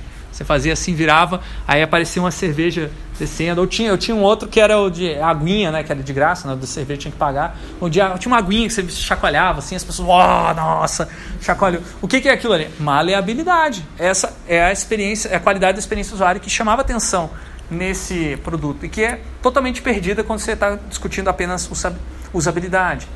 E aí ele levantou várias outras: fluência, parafuncionalidade, imersão, por aí vai. Bom, é, antes de eu explicar, e eu não vou explicar na verdade, vocês vão ter uma experiência direta com essas qualidades. Tá? Então, agora o último exercício antes da gente sair para o recreio é mostrar para a sua dupla, aquela mesma que você trabalhou anteriormente, é, como que você produz essas qualidades, uma dessas qualidades, que você olha para ela e fala, puxa, essa aqui eu entendi o que, que é. Mostra um aplicativo que você tenha e mostra como você produz essa qualidade quando você usa esse aplicativo. E aí depois troca, né? Depois outra pessoa mostra a mesma coisa no seu aplicativo. Ok? Vamos lá? 10 minutinhos para essa atividade e acabou. Então espero que agora, depois do, da experiência do coffee break, né? Eu con conseguia finalmente uma cópia do livro da, ah, da história da Ada Lovelace. É uma amiga minha que fez. Ah, é? Uma, a, a, ilustradora tua amiga? Uhum. Ah, que legal, parabéns, o trabalho dela é muito bom. Então vamos lá. Vamos prosseguir com essa discussão sobre qualidades da experiência do usuário e as pessoas que já discutiram esse assunto, seja bem-vindo, fique à vontade. É, quem começou a discutir esse assunto antes mesmo do Jonas Lufgren, que eu mencionei agora há pouco, né? Que é o cara do design de interação, que fez esse mapinha aqui de palavras que definem qualidades é, da experiência do usuário. Antes muito disso, lá nos anos 60 e 70, um arquiteto chamado Christopher Alexander começou a pensar que existia uma, uma qualidade relativa a um lugar que você estava, a um ambiente físico, e a arquitetura não estava descrevendo, não estava discutindo e nem se preocupando suficientemente com essa qualidade. Na arquitetura se falava muito sobre é, taxa de ocupação, sobre é, dimensões, né, sobre ah, insolação, que é a capacidade de receber o sol, a conforto térmico, mas existiam várias outras qualidades da experiência do usuário que não se discutia. E aí ele, ele sentiu uma dificuldade quando ele sentava com o cliente para é, fazer o projeto né, da casa dele, ou do, enfim, do, do ambiente de trabalho, da escola, enfim. E aí quando ia projetar, ele não tinha base, porque ele queria proporcionar aquelas qualidades da experiência, mas o cliente não podia dizer quais eram. Não tinha um vocabulário comum. E aí ele resolveu, junto com um grupo de pesquisadores na universidade, se não me engano, de Oregon, começou a pesquisar o que depois ficou conhecido como patterns. Na verdade, ele deu o nome, né? Patterns, né? Que são padrões recorrentes, estratégias recorrentes que as pessoas utilizam para é, construir ambientes. Então ele chama isso de uma maneira atemporal, porque sempre foi assim. É uma característica já cultural que as pessoas vão reproduzindo esses padrões, né? E aí ele organizou esses padrões numa linguagem e escreveu esse livro aqui, Pattern Language, e um outro chamado Timeless Way of Building, que explicam essa abordagem de arquitetônica. Esses livros foram feitos, escritos para que um cliente um usuário que não sabe nada de, do processo construtivo possa dizer quais são as qualidades que ele deseja na sua construção. Então, por exemplo, é, um exemplo de, uma, de um pattern é o Beer Hill, né, que é o Beer Hall, desculpa, que é o lugar onde você, também chamado Beer Garden, tem vários outros nomes, né, que é o lugar onde você senta com seus colegas para bater um papo, ah, bem regado a álcool, né, regado a cerveja. Então ele tem essa característica, seu espaço amplo, onde as pessoas sentam coletivamente, onde tem bastante reverberação do som, né, você sente aquele, ah, aquele clamor, né, de estar todo mundo ah, falando alto. Isso são todas qualidades da experiência do usuário que são, de uma certa maneira, é, proporcionadas ou possibilitadas pelo um tipo de arquitetura, por um tipo de construção. E esse livro, o Pattern Language, é, ele teve mais influência, por incrível que pareça, na computação do que na própria arquitetura. Foi, o Christopher Alexander foi mais lido na computação pelo intermédio de um trabalho que apresentou o trabalho dele, é, pensamento arquitetônico dele, e adaptou para a engenharia de software, que foi o trabalho do Gang of Four, que escreveu é, patterns, é, Design Patterns, que é o conceito de fundamental de identificação de padrão de projetos em português entre diferentes softwares, né? Você encontrar estratégias como, por exemplo, é, o padrão Factory Method, né? Que você cria um método para é, é, construir outras partes do software, né? E, e vários outros métodos, desculpa, vários outros patterns. Só que nessa abordagem, nessa apresentação que o Gang of Four faz do, dos patterns, não apresenta a filosofia que está por trás. Só pega esse pedaço de uma estrutura recorrente de software. Então, estudando como que a maior parte dos programadores trabalhavam, eles criaram esses patterns. Mas toda essa parte de qualidades da experiência do usuário que a gente discutia foi deixada de lado. Mais alguns anos se passaram e os pesquisadores da linha do design de interação, né, da interação no computador, começaram a pesquisar patterns também, só que aí patterns de interface, padrões de interface, né, padrões visuais que mostravam ali interações, é, como que as pessoas interagiam usando software. Daí mais parecido com o conceito original lá do é, do Alexander. E eu por acaso tenho, ou por acaso não, com bastante paciência procurando, procurando na internet, encontrei esses cards, estão aparecendo nessa foto. São cards com é, cada um com um pattern diferente de interface. É uma referência muito bacana que eu passo para meus estudantes que estão começando a aprender a desenvolver um vocabulário para criar é, software, primeiro pensar na interface, porque a interface é o ponto de contato mais próximo com o usuário, e para pensar na, como possibilitar a experiência do usuário. Depois é, é, vai entender como criar, usar os patterns de programação. Eu acho mais importante primeiro ter esse aspecto mais concreto e tangível. Então tá, vamos continuar. Os patterns, eles servem para pegar uma qualidade, os, o próprio é, o próprio Christopher Alexander falou o seguinte: quando eu criei os patterns, eu não queria criar uma única qualidade. Eu, eu, eu não queria criar uma qualidade para cada pattern. Eu queria que os patterns fossem combinados, é, sobrepostos, para produzir uma única qualidade. Uma qualidade de estar num lugar que você se sente totalmente conectado com aquele lugar, se sente totalmente parte daquele lugar. Você se sente como se estivesse no melhor lugar do mundo. E ele falou: essa qualidade não tem nome. Não tem como nomear essa qualidade. Ela é extremamente objetiva, porque quando você está lá, você sente, você sabe que você está lá. Você sabe que aquele lugar é incrível, é maravilhoso, né? Como esse, esse lugar aqui. Né? Você, nossa, é, uma, é um tipo de sensação difícil de descrever. É, enfim, isso é um arquiteto falando, né? Arquitetos têm essa característica de serem meio vagos às vezes. Agora vamos para os designers, né? Os designers são bem mais objetivos, né? É, então, os designers, pensando né, nesse mesmo assunto, eles deram nome para essa coisa, essa qualidade que você não consegue dar nome, e chamaram isso de Gestalt. Tá? Então, os, o que os designers chamam de Gestalt é a mesma coisa que o Gestalt né, em, em alemão, que é uma, é uma sensação do todo, aquela coisa holística, aquela coisa que você só consegue sentir depois que você entendeu um produto por completo, todas as suas, características. E no caso do software, a Gestalt que você propõe é uma Gestalt interativa, é uma Gestalt da interação. E ela é, é produzida pela relação entre a experiência do usuário e o artefato interativo, no caso o software. Então você tem aqui as propriedades do artefato que são bem objetivas, né? tem o tamanho é, do, do, do, artefato, tem que aquele artefato é transportável. Aí você tem uma aplicação móvel, né? que está dentro desse artefato que é o smartphone, é a Mobile Pay, e ela produz esse tipo de gestalt, de, de ser um, uma, uma interação que é conectada, que é, é, separada, que é direta, que é ordenada, precisa, rápida, sequencial. Todas essas são características da interação que fazem parte de um todo. E a experiência do usuário é basicamente o que, que você fez. Você perguntar para o usuário e falar: ah, eu transferi dinheiro para uma pessoa uma outra pessoa, né? fazendo um swipe, fazendo esse gesto. Mas na verdade o que ela sentiu né, foi essa gestalt como um todo.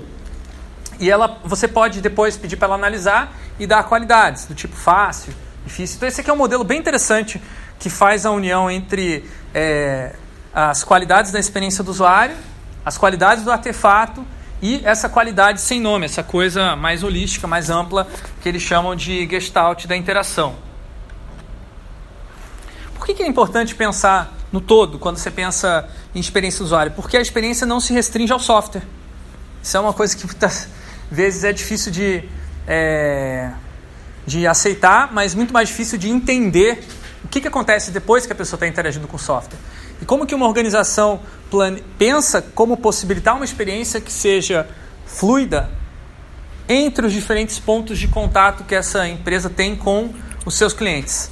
Então, às vezes, um, um, cliente ele vai ter um acesso inicial por uma web, né, com o serviço da empresa, depois ela vai usar um aplicativo móvel, depois ela vai num balcão, vai pedir alguma coisa pessoalmente, vai na loja física, vai ter uma interação com uma pessoa, depois ela vai ter é, comprar algum produto da empresa, de repente, vai ter acesso a algum é, é, um tipo de marketing, pode ser impresso, pode ser pela televisão, é, depois pode ter acesso a outros serviços que se conectam com esse serviço da tua empresa e os materiais impressos. Então, nesse fluxo inteiro aqui que eu passei, é, não necessariamente acontece nessa ordem com todos os clientes, mas para demonstrar que existem transições na experiência do usuário de uma mídia para outra, um ponto de contato para outro.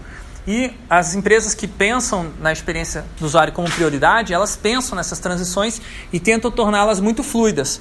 A Apple, por exemplo, ela desenvolveu várias tecnologias é, de integração entre as suas plataformas que permite que você comece uma atividade num dispositivo e continue em outro. Por exemplo, você está ouvindo uma música no seu MacBook, aí você quer continuar ouvindo ela no seu iPhone, você tem uma conexão, não é tão fluida assim, né? dá alguns problemas, mas teoricamente isso seria possível. Você desconectou do computador e colocou no, no, o smartphone, plugou o fone de ouvido, você continua ouvindo do ponto onde você parou aquela música.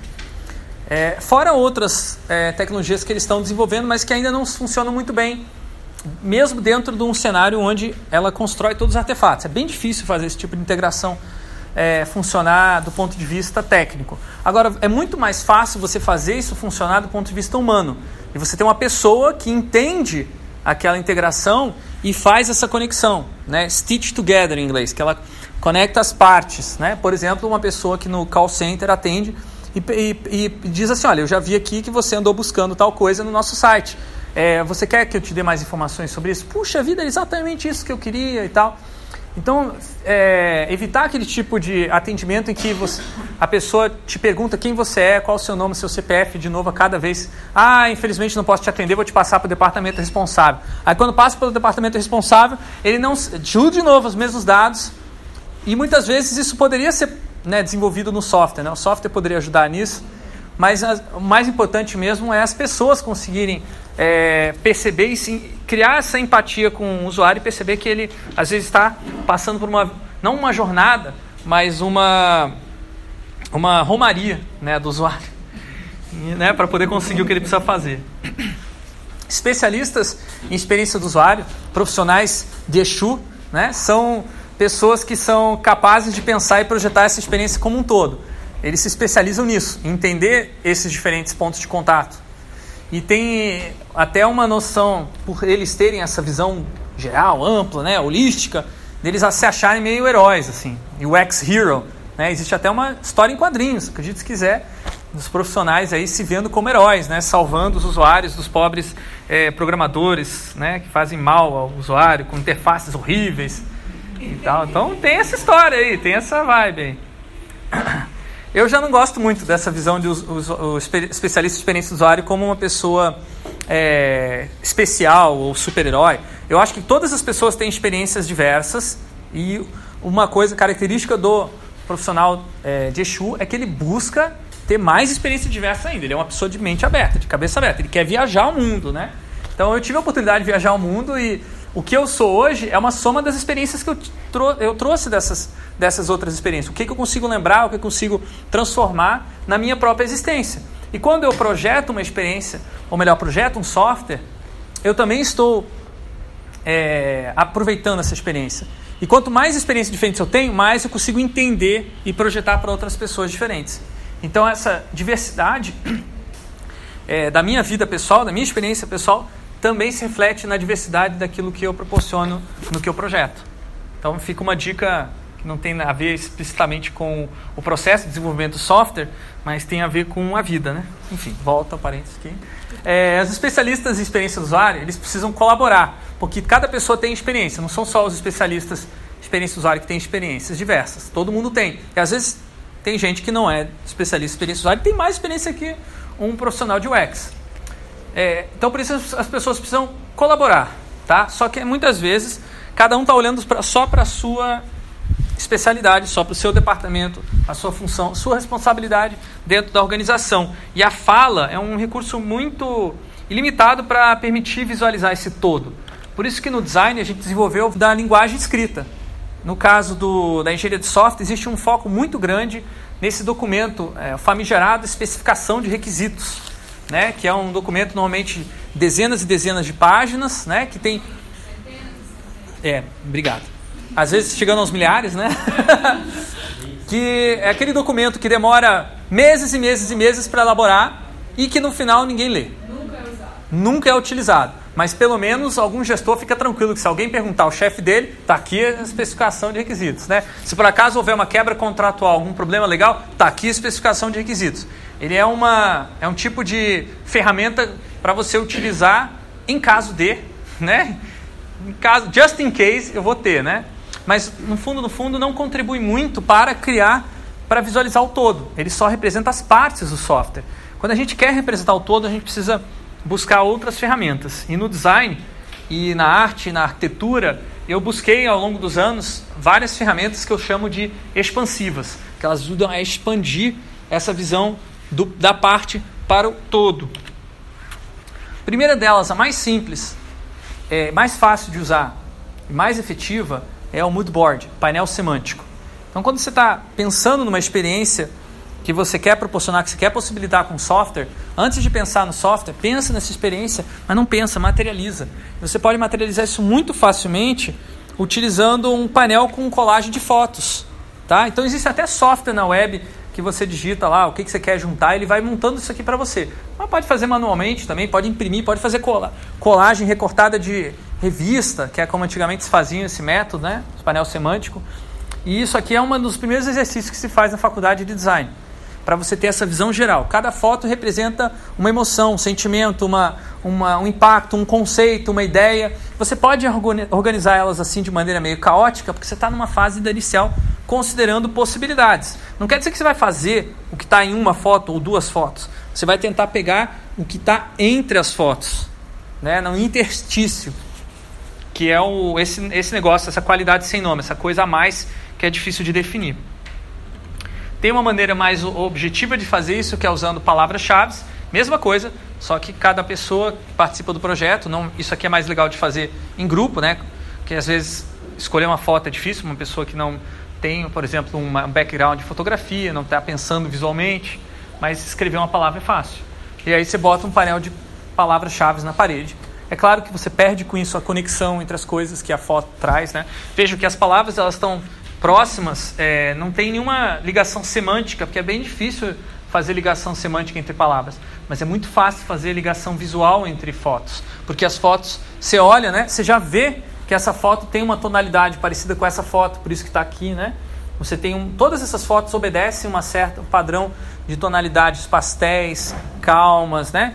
É, simplicidade, né? limpeza, tudo está aparecendo nessas fotos e é muito óbvio isso. Agora, não é tão óbvio que, é, por exemplo, engajamento tem a ver com software livre ou com ampliar a democracia, né? Então, nem todas essas coisas se conectam tão facilmente. O governo, é, conhecer e opinar tem a ver com diálogo. Né? Hoje em dia nós estamos vendo aí que tem muito conhecer e opinar que não tem nada a ver com diálogo, né? bem destrutivo mesmo. Enfim, é uma ferramenta que eu tenho usado bastante com os nossos estudantes aqui na PUC, experimentado bastante, é o teatro projetual, que é, a Anne pôde participar, né? Estava nesse dia, né, Anne? Se quiser explicar um pouquinho o que, que a gente fez aí.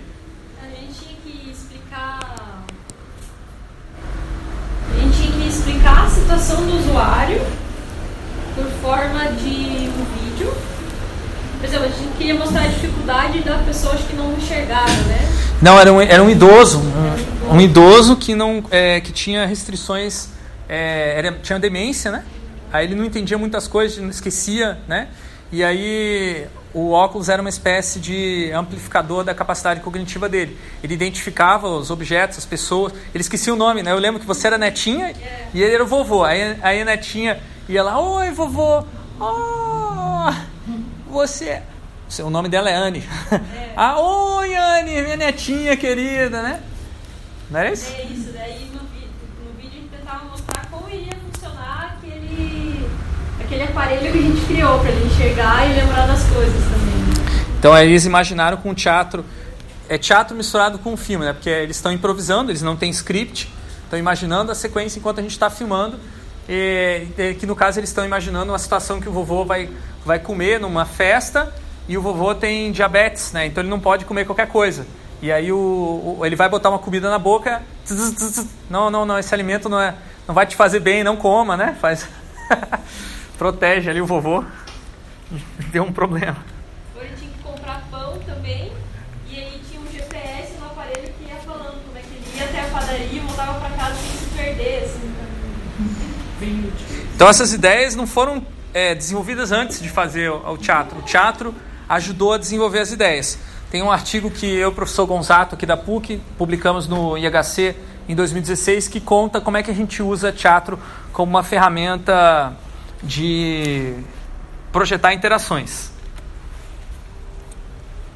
O design baseado nos cenários é uma inspiração conceitual bem mais antiga do que o uso do teatro, né?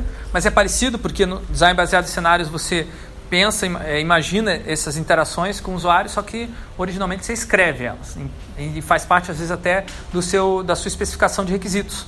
A técnica de cenários também é documentação. É, eu acho muito chato escrever, acho que nem todo mundo tem a capacidade de escrever literária, assim, de criar com palavras, e às vezes, mas a maioria das pessoas tem a capacidade de criar com é, bonequinhos, tá? Todo mundo brincou de bonequinho quando era criança, então você puxa por essa memória né, de contar história com bonequinhos quando você propõe uma atividade como essa que eu chamo de cenário lúdico, que é uma adaptação da técnica original do design baseado em cenários, do Carroll, é, para o propósito de é, imaginar interações com aplicativos. Aqui tem uma, um cenário bem legal que é, os estudantes pensaram no conceito de um aplicativo que serve para chamado Art, Art Backup.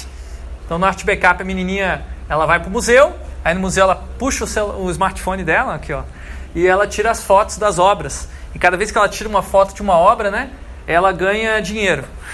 Ela vai ganhando um créditozinho, porque vai ter o backup lá. E depois que aconteceu um desastre e destruiu o museu e pegar fogo o museu, Aí a empresa que é, tirou, enfim, era dona do, do smartphone vai vender para o museu essas fotos. E aí essa usuária que tirou as fotos do museu, que ripou o museu, vai ganhar um dinheirinho e pode comprar um trator para ir embora. É, melhor do que chegou com uma bicicleta e tal. Então é uma, é uma história bem engraçadinha, mas que explica esse conceito né, da, né, do, do backup da, da arte. O meu colega, professor Gonzato, e mais um outro colega aqui da PUC também, professor Glaucio Moura, a gente publicou, ou melhor, não publicamos ainda, porque ainda vamos apresentar é, semana que vem no IHC deste ano, uh, um artigo só sobre vídeos improvisados.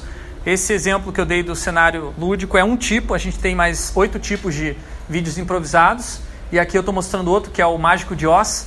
No Mágico de Oz você tem um estudante atuando como computador, e aí as interfaces são, é, são feitas de papel, são feitas de. Eu vou mostrar um vídeo que eu acho que uma parte. Depois, se vocês quiserem assistir na, na, no, meu, no meu blog, lá no, no Zabilidoido, no, no YouTube, tem disponível, tá? Essa apresentação também já está online, eu estou vendo ela online. Enfim, o que, que acontece depois de você trabalhar com esses vários formatos de criação? Começa a haver uma complexidade muito grande e naturalmente as equipes começam a peraí, peraí, peraí, vamos organizar é, a casa, né? E, e aí fazem, começam a estruturar uma visão completa da interação e da experiência é, utilizando diagramas. Então lá na Apple Developer Academy nós temos várias paredes desenháveis, assim, todas as paredes são de vidro. E isso aqui é um, é um momento de uma equipe que está tentando é, estruturar e chegar à conclusão é, chegar a um consenso, melhor dizendo, qual seria a estrutura mínima é, desse aplicativo que eles estão construindo, desse jogo, na verdade, né? Então, aos poucos, vai sedimentando essas estruturas. Esse processo criativo é caótico, mas ele tem é, também junto um processo de sedimentação que vai levando a uma redução da, da experiência ao software. É uma maneira bem radical de reduzir a experiência, que eu particularmente não gosto de fazer logo no começo, mas muita gente que trabalha nessa área faz isso logo no começo é trabalhar com é, li, é, experiência linear, passo a passo. É, isso é chamado às vezes Service Blueprint, Experience Map, User Journey. Tá? Basicamente você coloca, ou Swing Lane também, você coloca umas raias aqui, que são é, equivalentes a uma, é, a uma linha temporal, linha do tempo. Aqui na primeira linha você coloca as ações que o usuário vai ter na sua experiência. Embaixo você coloca qual o ponto de contato que ele vai ter. Então, no caso aqui pode ser o software, depois pode ser call center, depois pode ser é, pessoalmente, com produto. Aí você começa a colocar que ações que uh, o seu software vai fazer ou que ações que um funcionário da sua empresa vai ter que fazer. Aí você vai colocando numa linha. Qual que é o problema da linearização da experiência? Nem sempre a pessoa vai seguir essa linha inteira. Né? Às vezes vai ter desvios, vai ter é, voltas, da pessoa voltar, refazer, vai ter abandono. Isso não fica visível nesse formato. É claro que ele é interessante para pensar a tal da experiência ideal, que a gente falou lá no começo, mas ele não é interessante para pensar a experiência real, a experiência emergente. A maneira mais simples mesmo de pensar e mais redutiva também de pensar a experiência do usuário é o, o esboço de telas, né? A gente lutou muito né, para conseguir chegar no nível em que é, hoje vários profissionais da área trabalham realmente com esboçando interface. As outras ferramentas que eu mostrei expansivas são quase são pouco utilizadas né, ainda, com exceção do, de, é, dessa daqui que eu estou mostrando, que é muito utilizada hoje no mercado, que é, é, chamado protótipo de papel, sketch, esboço, rascunho, croquis, whatever, que é você junto com uma outra pessoa ou sozinho esboçar possibilidades que essa interface poderia ter. Aqui nós estamos discutindo uma interface de votação, como é que seria ela. O problema de, é que é, normalmente você consegue desenhar a interface, mas você não consegue desenhar a experiência. Então, é uma coisa diferente, interface de experiência, e você pressupor que a interface controla a experiência, que é o que normalmente as pessoas fazem quando desenham, fazem esboço, pode haver algum tipo de é, negligência, né, de vocês não ver alguma coisa. Pensando nisso, aqui na PUC nós começamos a desenvolver um um, uma plataforma, como eu falei, o Copel Mais, né, a Erika pôde participar também desse processo. É, a gente teve alguns esboços de tela, só que aí a gente falou, puxa, não estamos entendendo direito, né? Vamos tentar entender o que, que realmente está por trás desse esboço de tela. E aí a gente puxou o Lego, a caixa de Lego, começou a inventar um método para. Na verdade, esse método já tinha sido criado, um protótipo dele lá na Apple Developer Academy, e por um tempo a gente é, ficou guardado na gaveta e aqui tivemos a oportunidade de utilizar e continuar o desenvolvimento desse método, que a gente está chamando de Lego ML, ou Lego ML, ou Lego Modeling Language que a gente combina alguns formalismos do, é, da UML, como por exemplo o diagrama de casos de uso, com é, diagramas é, de interação que a gente vê dentro do, da experiência do usuário. Então aqui eu vou mostrar para vocês um trecho de um vídeo em que a gente tem uma sessão de discussão com é, os arquitetos, os designers, é, programadores e clientes, né? no caso a Erika estava representando o cliente nesse caso. E aí vocês podem ver que a discussão é, de arquitetura, o propósito principal de discutir a arquitetura do software, ela é o tempo todo permeada por discussões sobre o impacto dessa arquitetura na qualidade da experiência do usuário. YouTube, né? A gente está desenvolvendo ainda essa, essa linguagem, essa, esse formalismo ou informalismo. É, então não dá para a gente aplicar como exercício aqui com vocês que a gente não tem muito ainda estável, né? Mas obviamente se vocês quiserem ajudar a gente a desenvolver e fazer experimentos com Lego, nós super apoiamos e queremos colaborar. Diga. Não, é, eu concordando com você essa questão aí de participar dos. Ah, então É, vamos. Se precisarem de parceiros, Ótimo. coloca à disposição aí, leva lá para Minas, quem sabe? Eu só queria ouvir a Érica, é, você que participou como cliente né, do processo ali. é, você- a gente estava numa fase que a gente estava vendo esses formalismos oficiais. O Rodolfo, que está aparecendo, não apareceu no vídeo ali, mas ele tinha criado os diagramas de UML mesmo e ele veio apresentar para ela, para nós. Que é, o que aconteceu? Na verdade, além de ser cliente, eu não sou da área de desenvolvimento. né? Então, Como normalmente os clientes são, né? É, normal. então, assim, do ponto de vista de quem tava, que ia adquirir, quando a gente foi montando a, a ideia do software, é, ficou uma coisa assim, na cabeça, na minha cabeça tava, nossa, vai ser assim. Aí na cabeça do Rodolfo, lá do, do Lino também tava meio, né, cada um com a ideia. Quando o Rodolfo veio, aquele monte de papel e documento, começou a falar aquele monte de palavras que eu não fazia ideia do que estava falando, comecei a ficar perdida. Eu falei, meu Deus do céu, será que eu não entendi? Ou se eles estão concordando, para onde eles estão indo?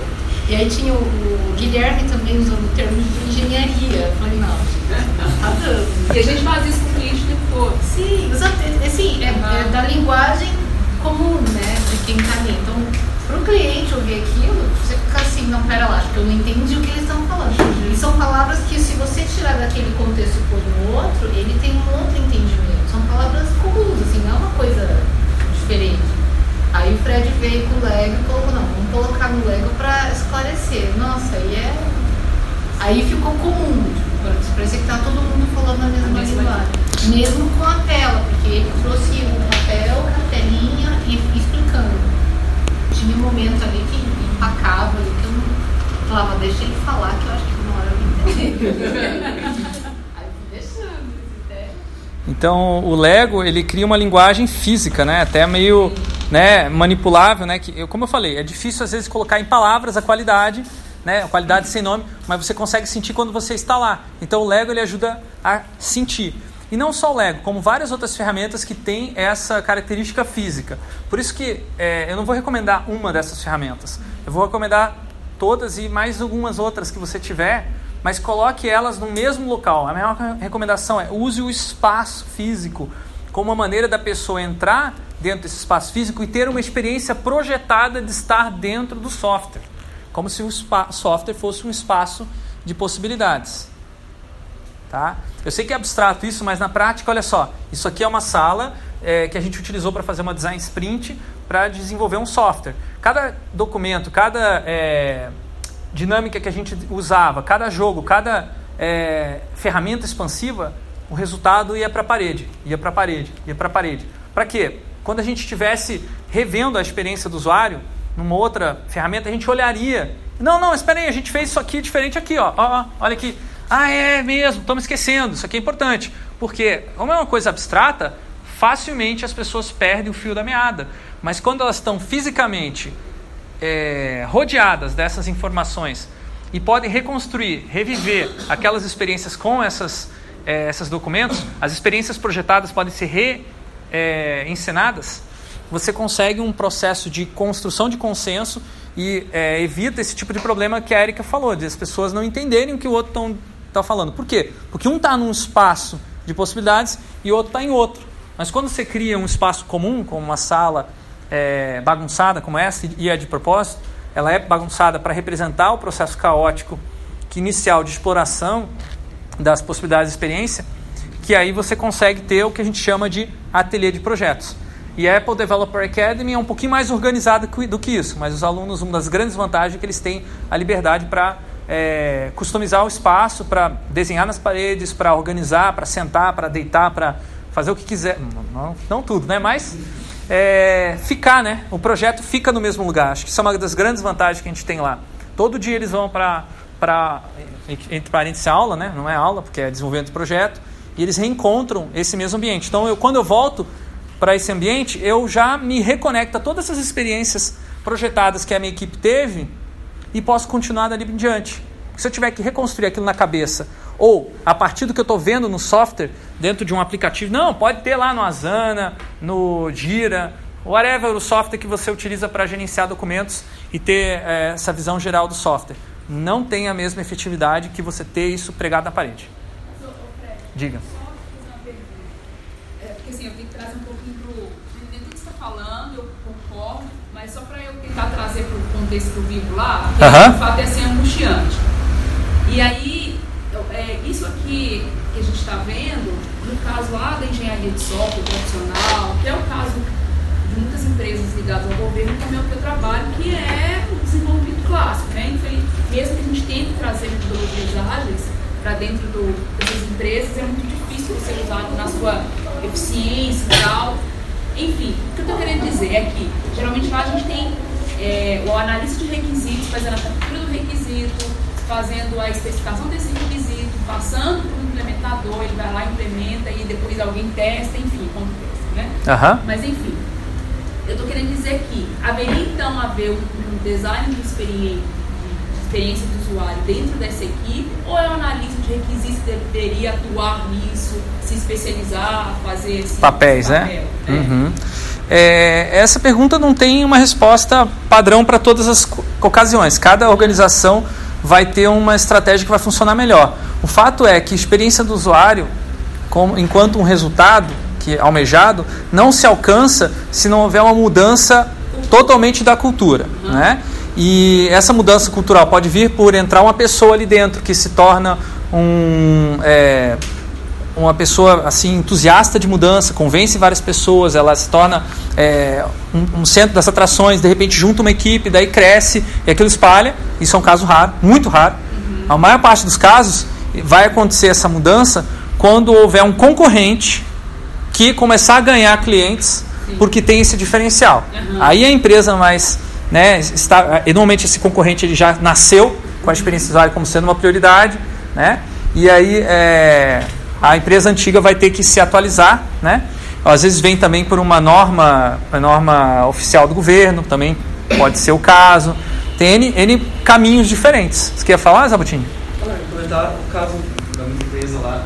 Tipo, por lá a gente começou a identificar pessoas que tinham afinco com as questões de identificar que eram mais da parte da de negócios mesmo, ou da de, de, de requisitos, mas que tinham um afinco maior em tentar entender as necessidades do usuário, mas que já tinham uma, uma curiosidade maior com isso.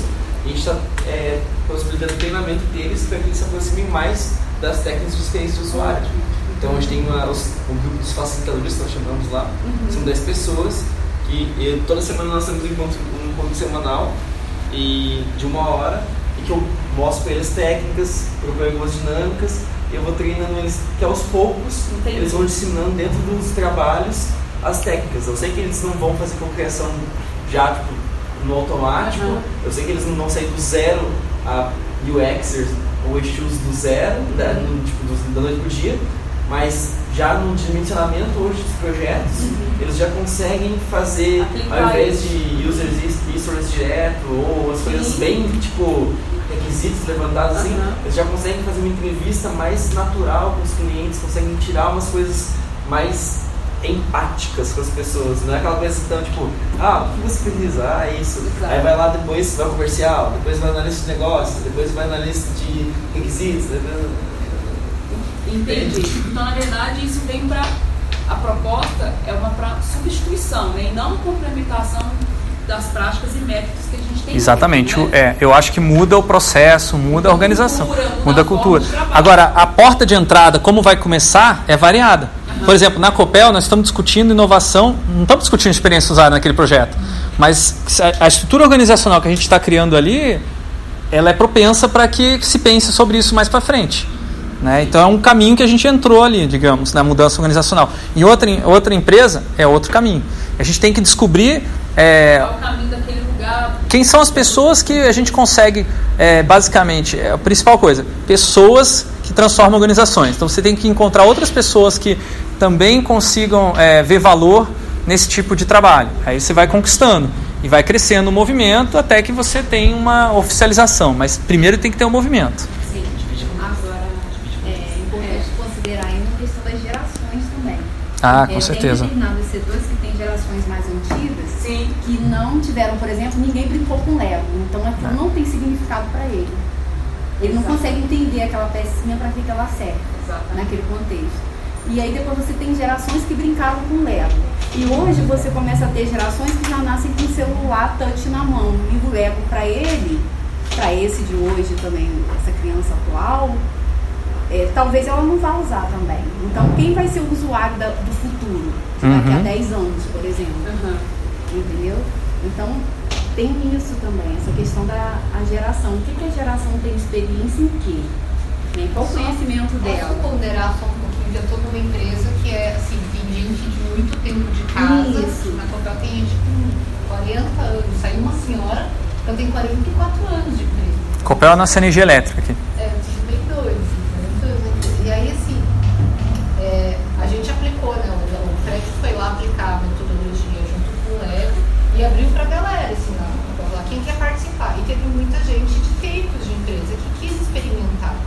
Eu acho assim, não é a questão do lúdico. A ferramenta lúdico, usar o lúdico, que é o caso do post-it, é usar o mexer com as coisas, brincar um pouco, isso é natural do ser humano. Todo mundo já brincou alguma vez, seja com Lego ou não. A minha, a- aí também não, acho que também não tem a ver bem com geração. Eu acho que o mais difícil é você é, querer tirar aquela capa de que eu tenho que ser sério. Tudo tem que ser muito sério, tudo tem que ser muito daquele jeito. Porque se eu consigo construir brincando, conversando, dando risada e aquilo ainda brotar um resultado, tipo, não me importa muito bem como eu faço, né? Eu vejo que a resistência maior lá, pelo menos, é essa. Ah, se eu fizer isso, vamos tirar a capa de sério. Deixa eu pensar um pouquinho. né? Porque assim, fica aquela sensação de que, ah, então quer dizer sou profissional suficiente, quer dizer que não vou me respeitar mais. Eu acho que essa é a pior barreira, essa é a mais difícil. É o que a gente, que, que a gente mais enfrenta ali. Porque quem estava aberto foi, sabe assim, brotou coisas legais bacana. Tá, mas voltando aqui, essa discussão é longa, né? E um outro tema também que é a mudança organizacional, né? É, aqui eu estou falando mais dando um ampassant e explicando especificamente da relação entre software e qualidade do usuário, mas depois a gente pode pensar nisso para um futuro mini curso aí. Eu vou ter que pular esse exercício que a gente não vai ter mais tempo, tá? É, mas tudo bem. A gente faz um, um fechamento aqui depois. Vocês têm os vídeos e tal, vocês podem realizar esse exercício com Lego e tal por aí. Não, peraí, vamos fazer um exercício com Lego, né? Ah! Fala, fala, fala do Lego. Tem ainda mais um pouquinho de tempo aqui, tem mais.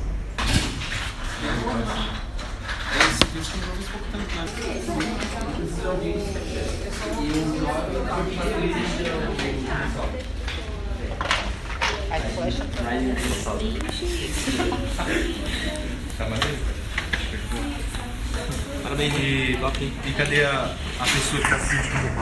É, é o, é o esquerdoso, ó. Se o esquerdoso. Esquerdoso. Esquerdoso, ele tá no PT. Tá, tá, essa vai ser a nossa plataforma, então. Isso. Que vai puxar a história.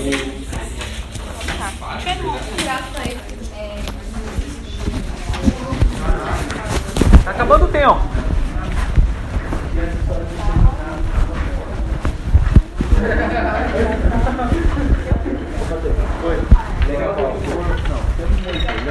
Tá, pega um. Tá.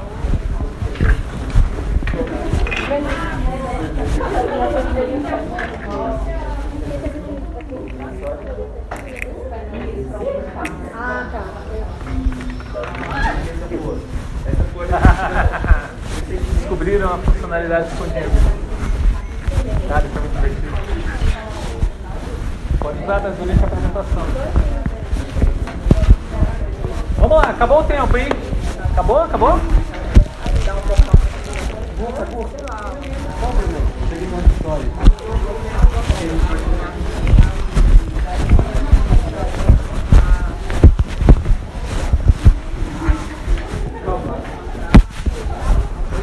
Vamos apresentar? Podemos apresentar? Ver? Meu Deus, ninguém mais me ouve aqui. Só estão brincando agora. Acabou, acabou, acabou. Quem quer apresentar primeiro? Quem quer apresentar primeiro? Hein? Vocês? Tá? Aqui? Pessoal, na apresentação todo mundo tem que se levantar e vir aqui, hein? Venham ver a apresentação. Venham ver. Ô, louco. Não, esse aí é a designer, né? né? Não dá nada, né? Tá, então, nossa, então é coletar o lixo no condomínio. É, então, quando a pessoa separa o lixo, né? Aí é feita a coleta do lixo e tal. Daí, beleza, daí vem aqui, colocou o lixo no lugar certo. Aí a pessoa ganha um prêmio, entendeu?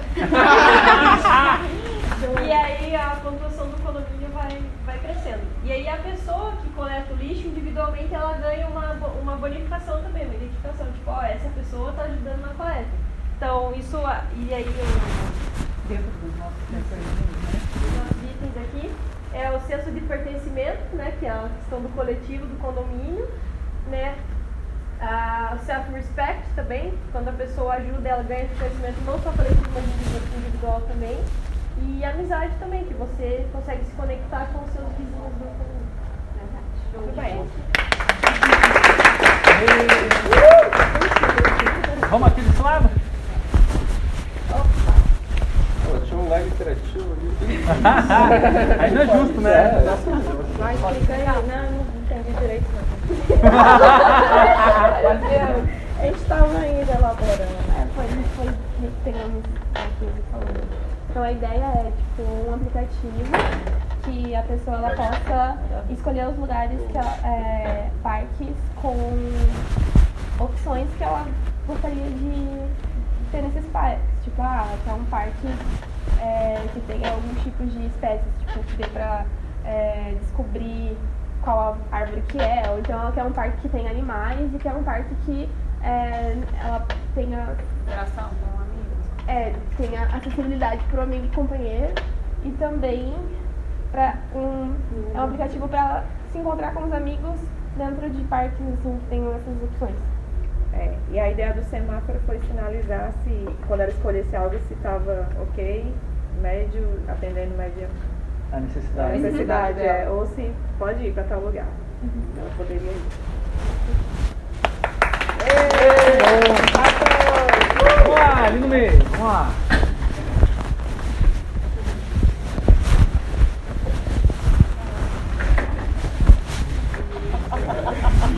Ô, louco. Surreal. E aí? Tá. É, nosso aplicativo, basicamente, ele poderia tratar de honra aos idosos, a moderação para evitar é, pessoas que se machuquem ou ameações contra a própria vida e curiosidade. Então, gente trata de um sistema que basicamente respeitaria os idosos, fazendo com que suas histórias de vida fossem é, tratadas como, como testemunhos de que a vida vale a pena, fossem levadas a esses jovens que poderiam é, dar algum tipo de é, nota a essas, essas histórias. E conforme essas histórias recebessem essas notas, elas iam é, despertar, é, iam incidir no, no, aplicativo, né, lá, é, no rate do aplicativo, e iam acabar virando cards que iam chegar ao conhecimento geral da população e ganhar mais notas, e conforme elas foram ganhando, ganhando notas, as pessoas poderiam dar pequenas é, tips, Projetos.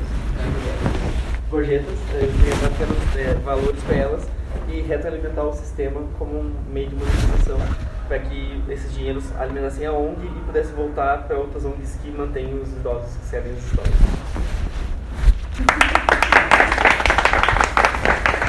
Boa. Vamos aqui.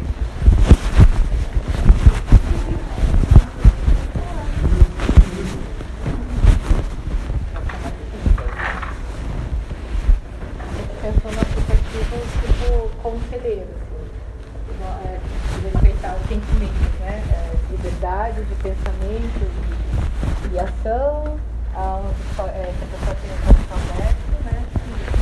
E, e a resistência de responsabilidade também. Então aqui a gente imaginou um aplicativo para o Twitter ou redes sociais. E aqui ele tá ele aqui, ele é como se fosse um fantasminha, um conselheiro. Que aí quando ele fosse escrever alguma coisa, é, que fosse uma coisa meio ruim, assim, ele ia dizer, ó, colega, tá infringindo uma lei, não é legal você escrever isso, vai você vai responder algum processo, ou não, isso aí tá ok com a gente. Você tem certeza mesmo que você quer mandar essa mensagem misógina, fascista? É, assim, você vai ser responsabilizado por isso, fique esperto. Mas mesmo se você quiser fazer a introdução de voltar e pedir perdão. Nossa, muito boa essa. Botãozinho do perdão. É, é humano, gente. É, Gente, essa ideia é muito boa, hein? Excelente. Excelente.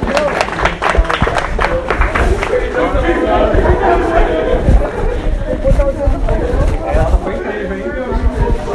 Vamos demandar pro Facebook essa daí, ó. Tem que ter o botãozinho do perdão aí. Venham, venham pra cá, venham, venham, venham.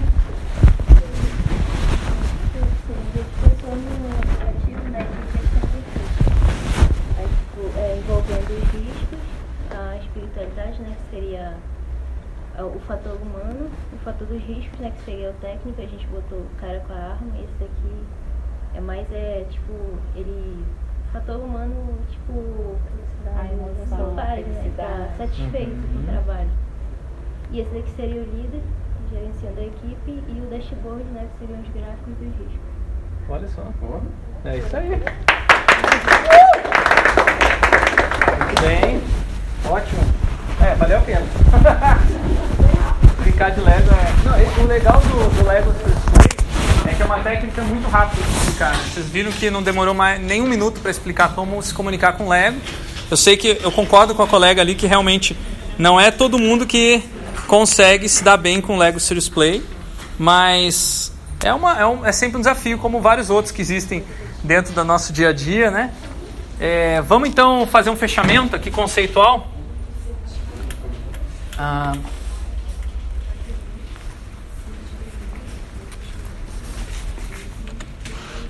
Então, essa prática que a gente fez em várias é, ferramentas, várias técnicas hoje durante a oficina eu descrevo muito bem na minha tese de doutorado, se chama design expansivo, é você ter, sempre colocar mais no projeto. Não, não, não, não vamos fechar o escopo, não bota mais, põe mais, põe, põe, pode pôr, traz mais pessoas para participar, traz mais eh, qualidades da experiência do usuário, não tem problema, vamos botar, no, engrossar o caldo.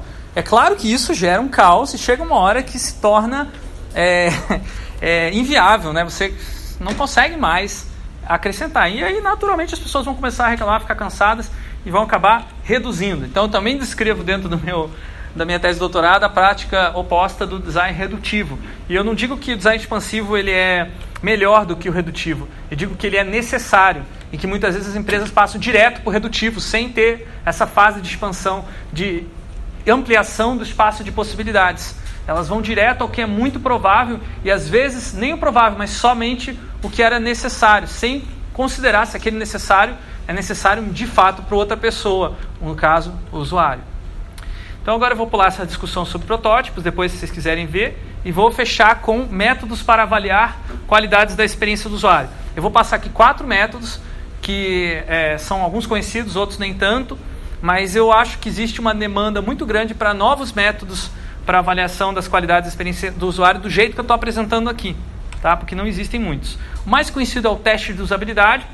É, quando eu estava trabalhando é, com a mídia digital, que hoje se chama Mirum, aqui em Curitiba, é, ajudei a fundar o laboratório de usabilidade deles. É, a demanda do cliente não era se o site estava usável, se, é, a demanda é se as clientes gostavam do site. E a gente criou uma, uma varia, variedade do teste de usabilidade que a gente chamou de teste de gostabilidade. A gente perguntava em vários momentos do teste: você gostou do que você, da experiência que você teve? A cada tarefa, a gente, você gostou?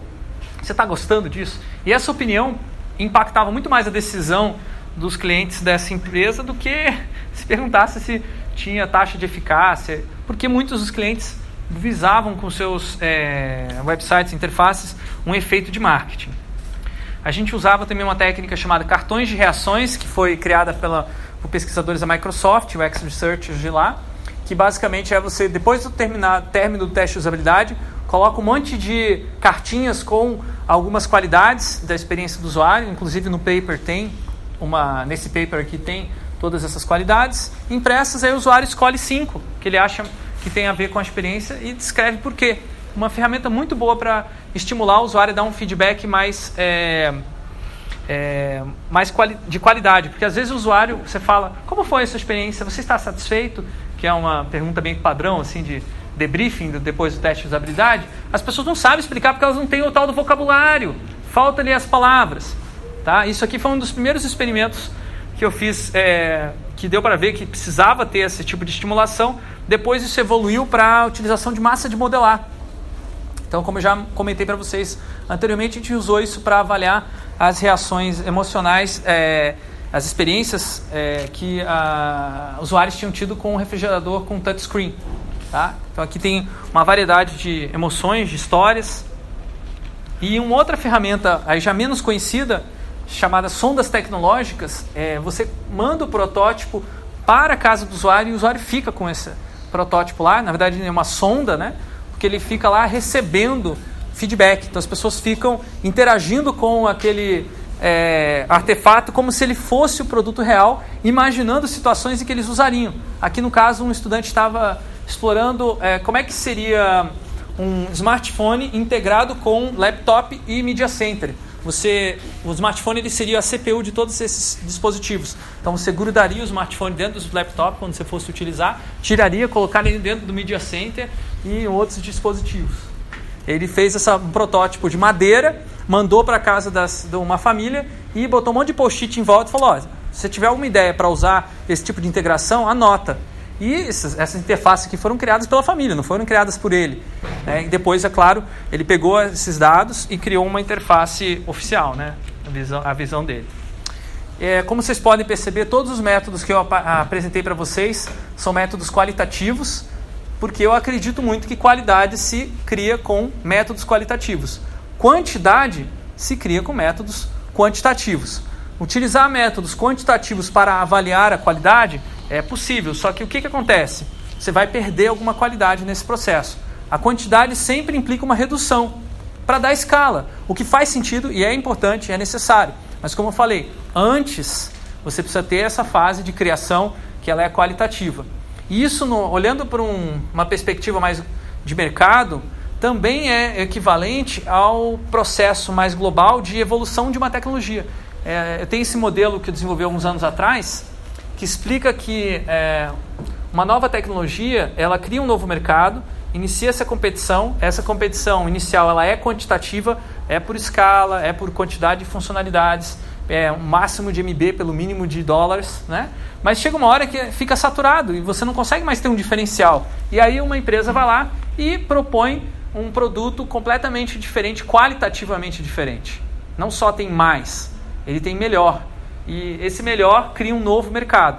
Ele, ele, ele cria, amplia né, um mercado onde vai haver competição pela qualidade, que é o que os smartphones com tela touchscreen, a partir do iPhone, criou. Né?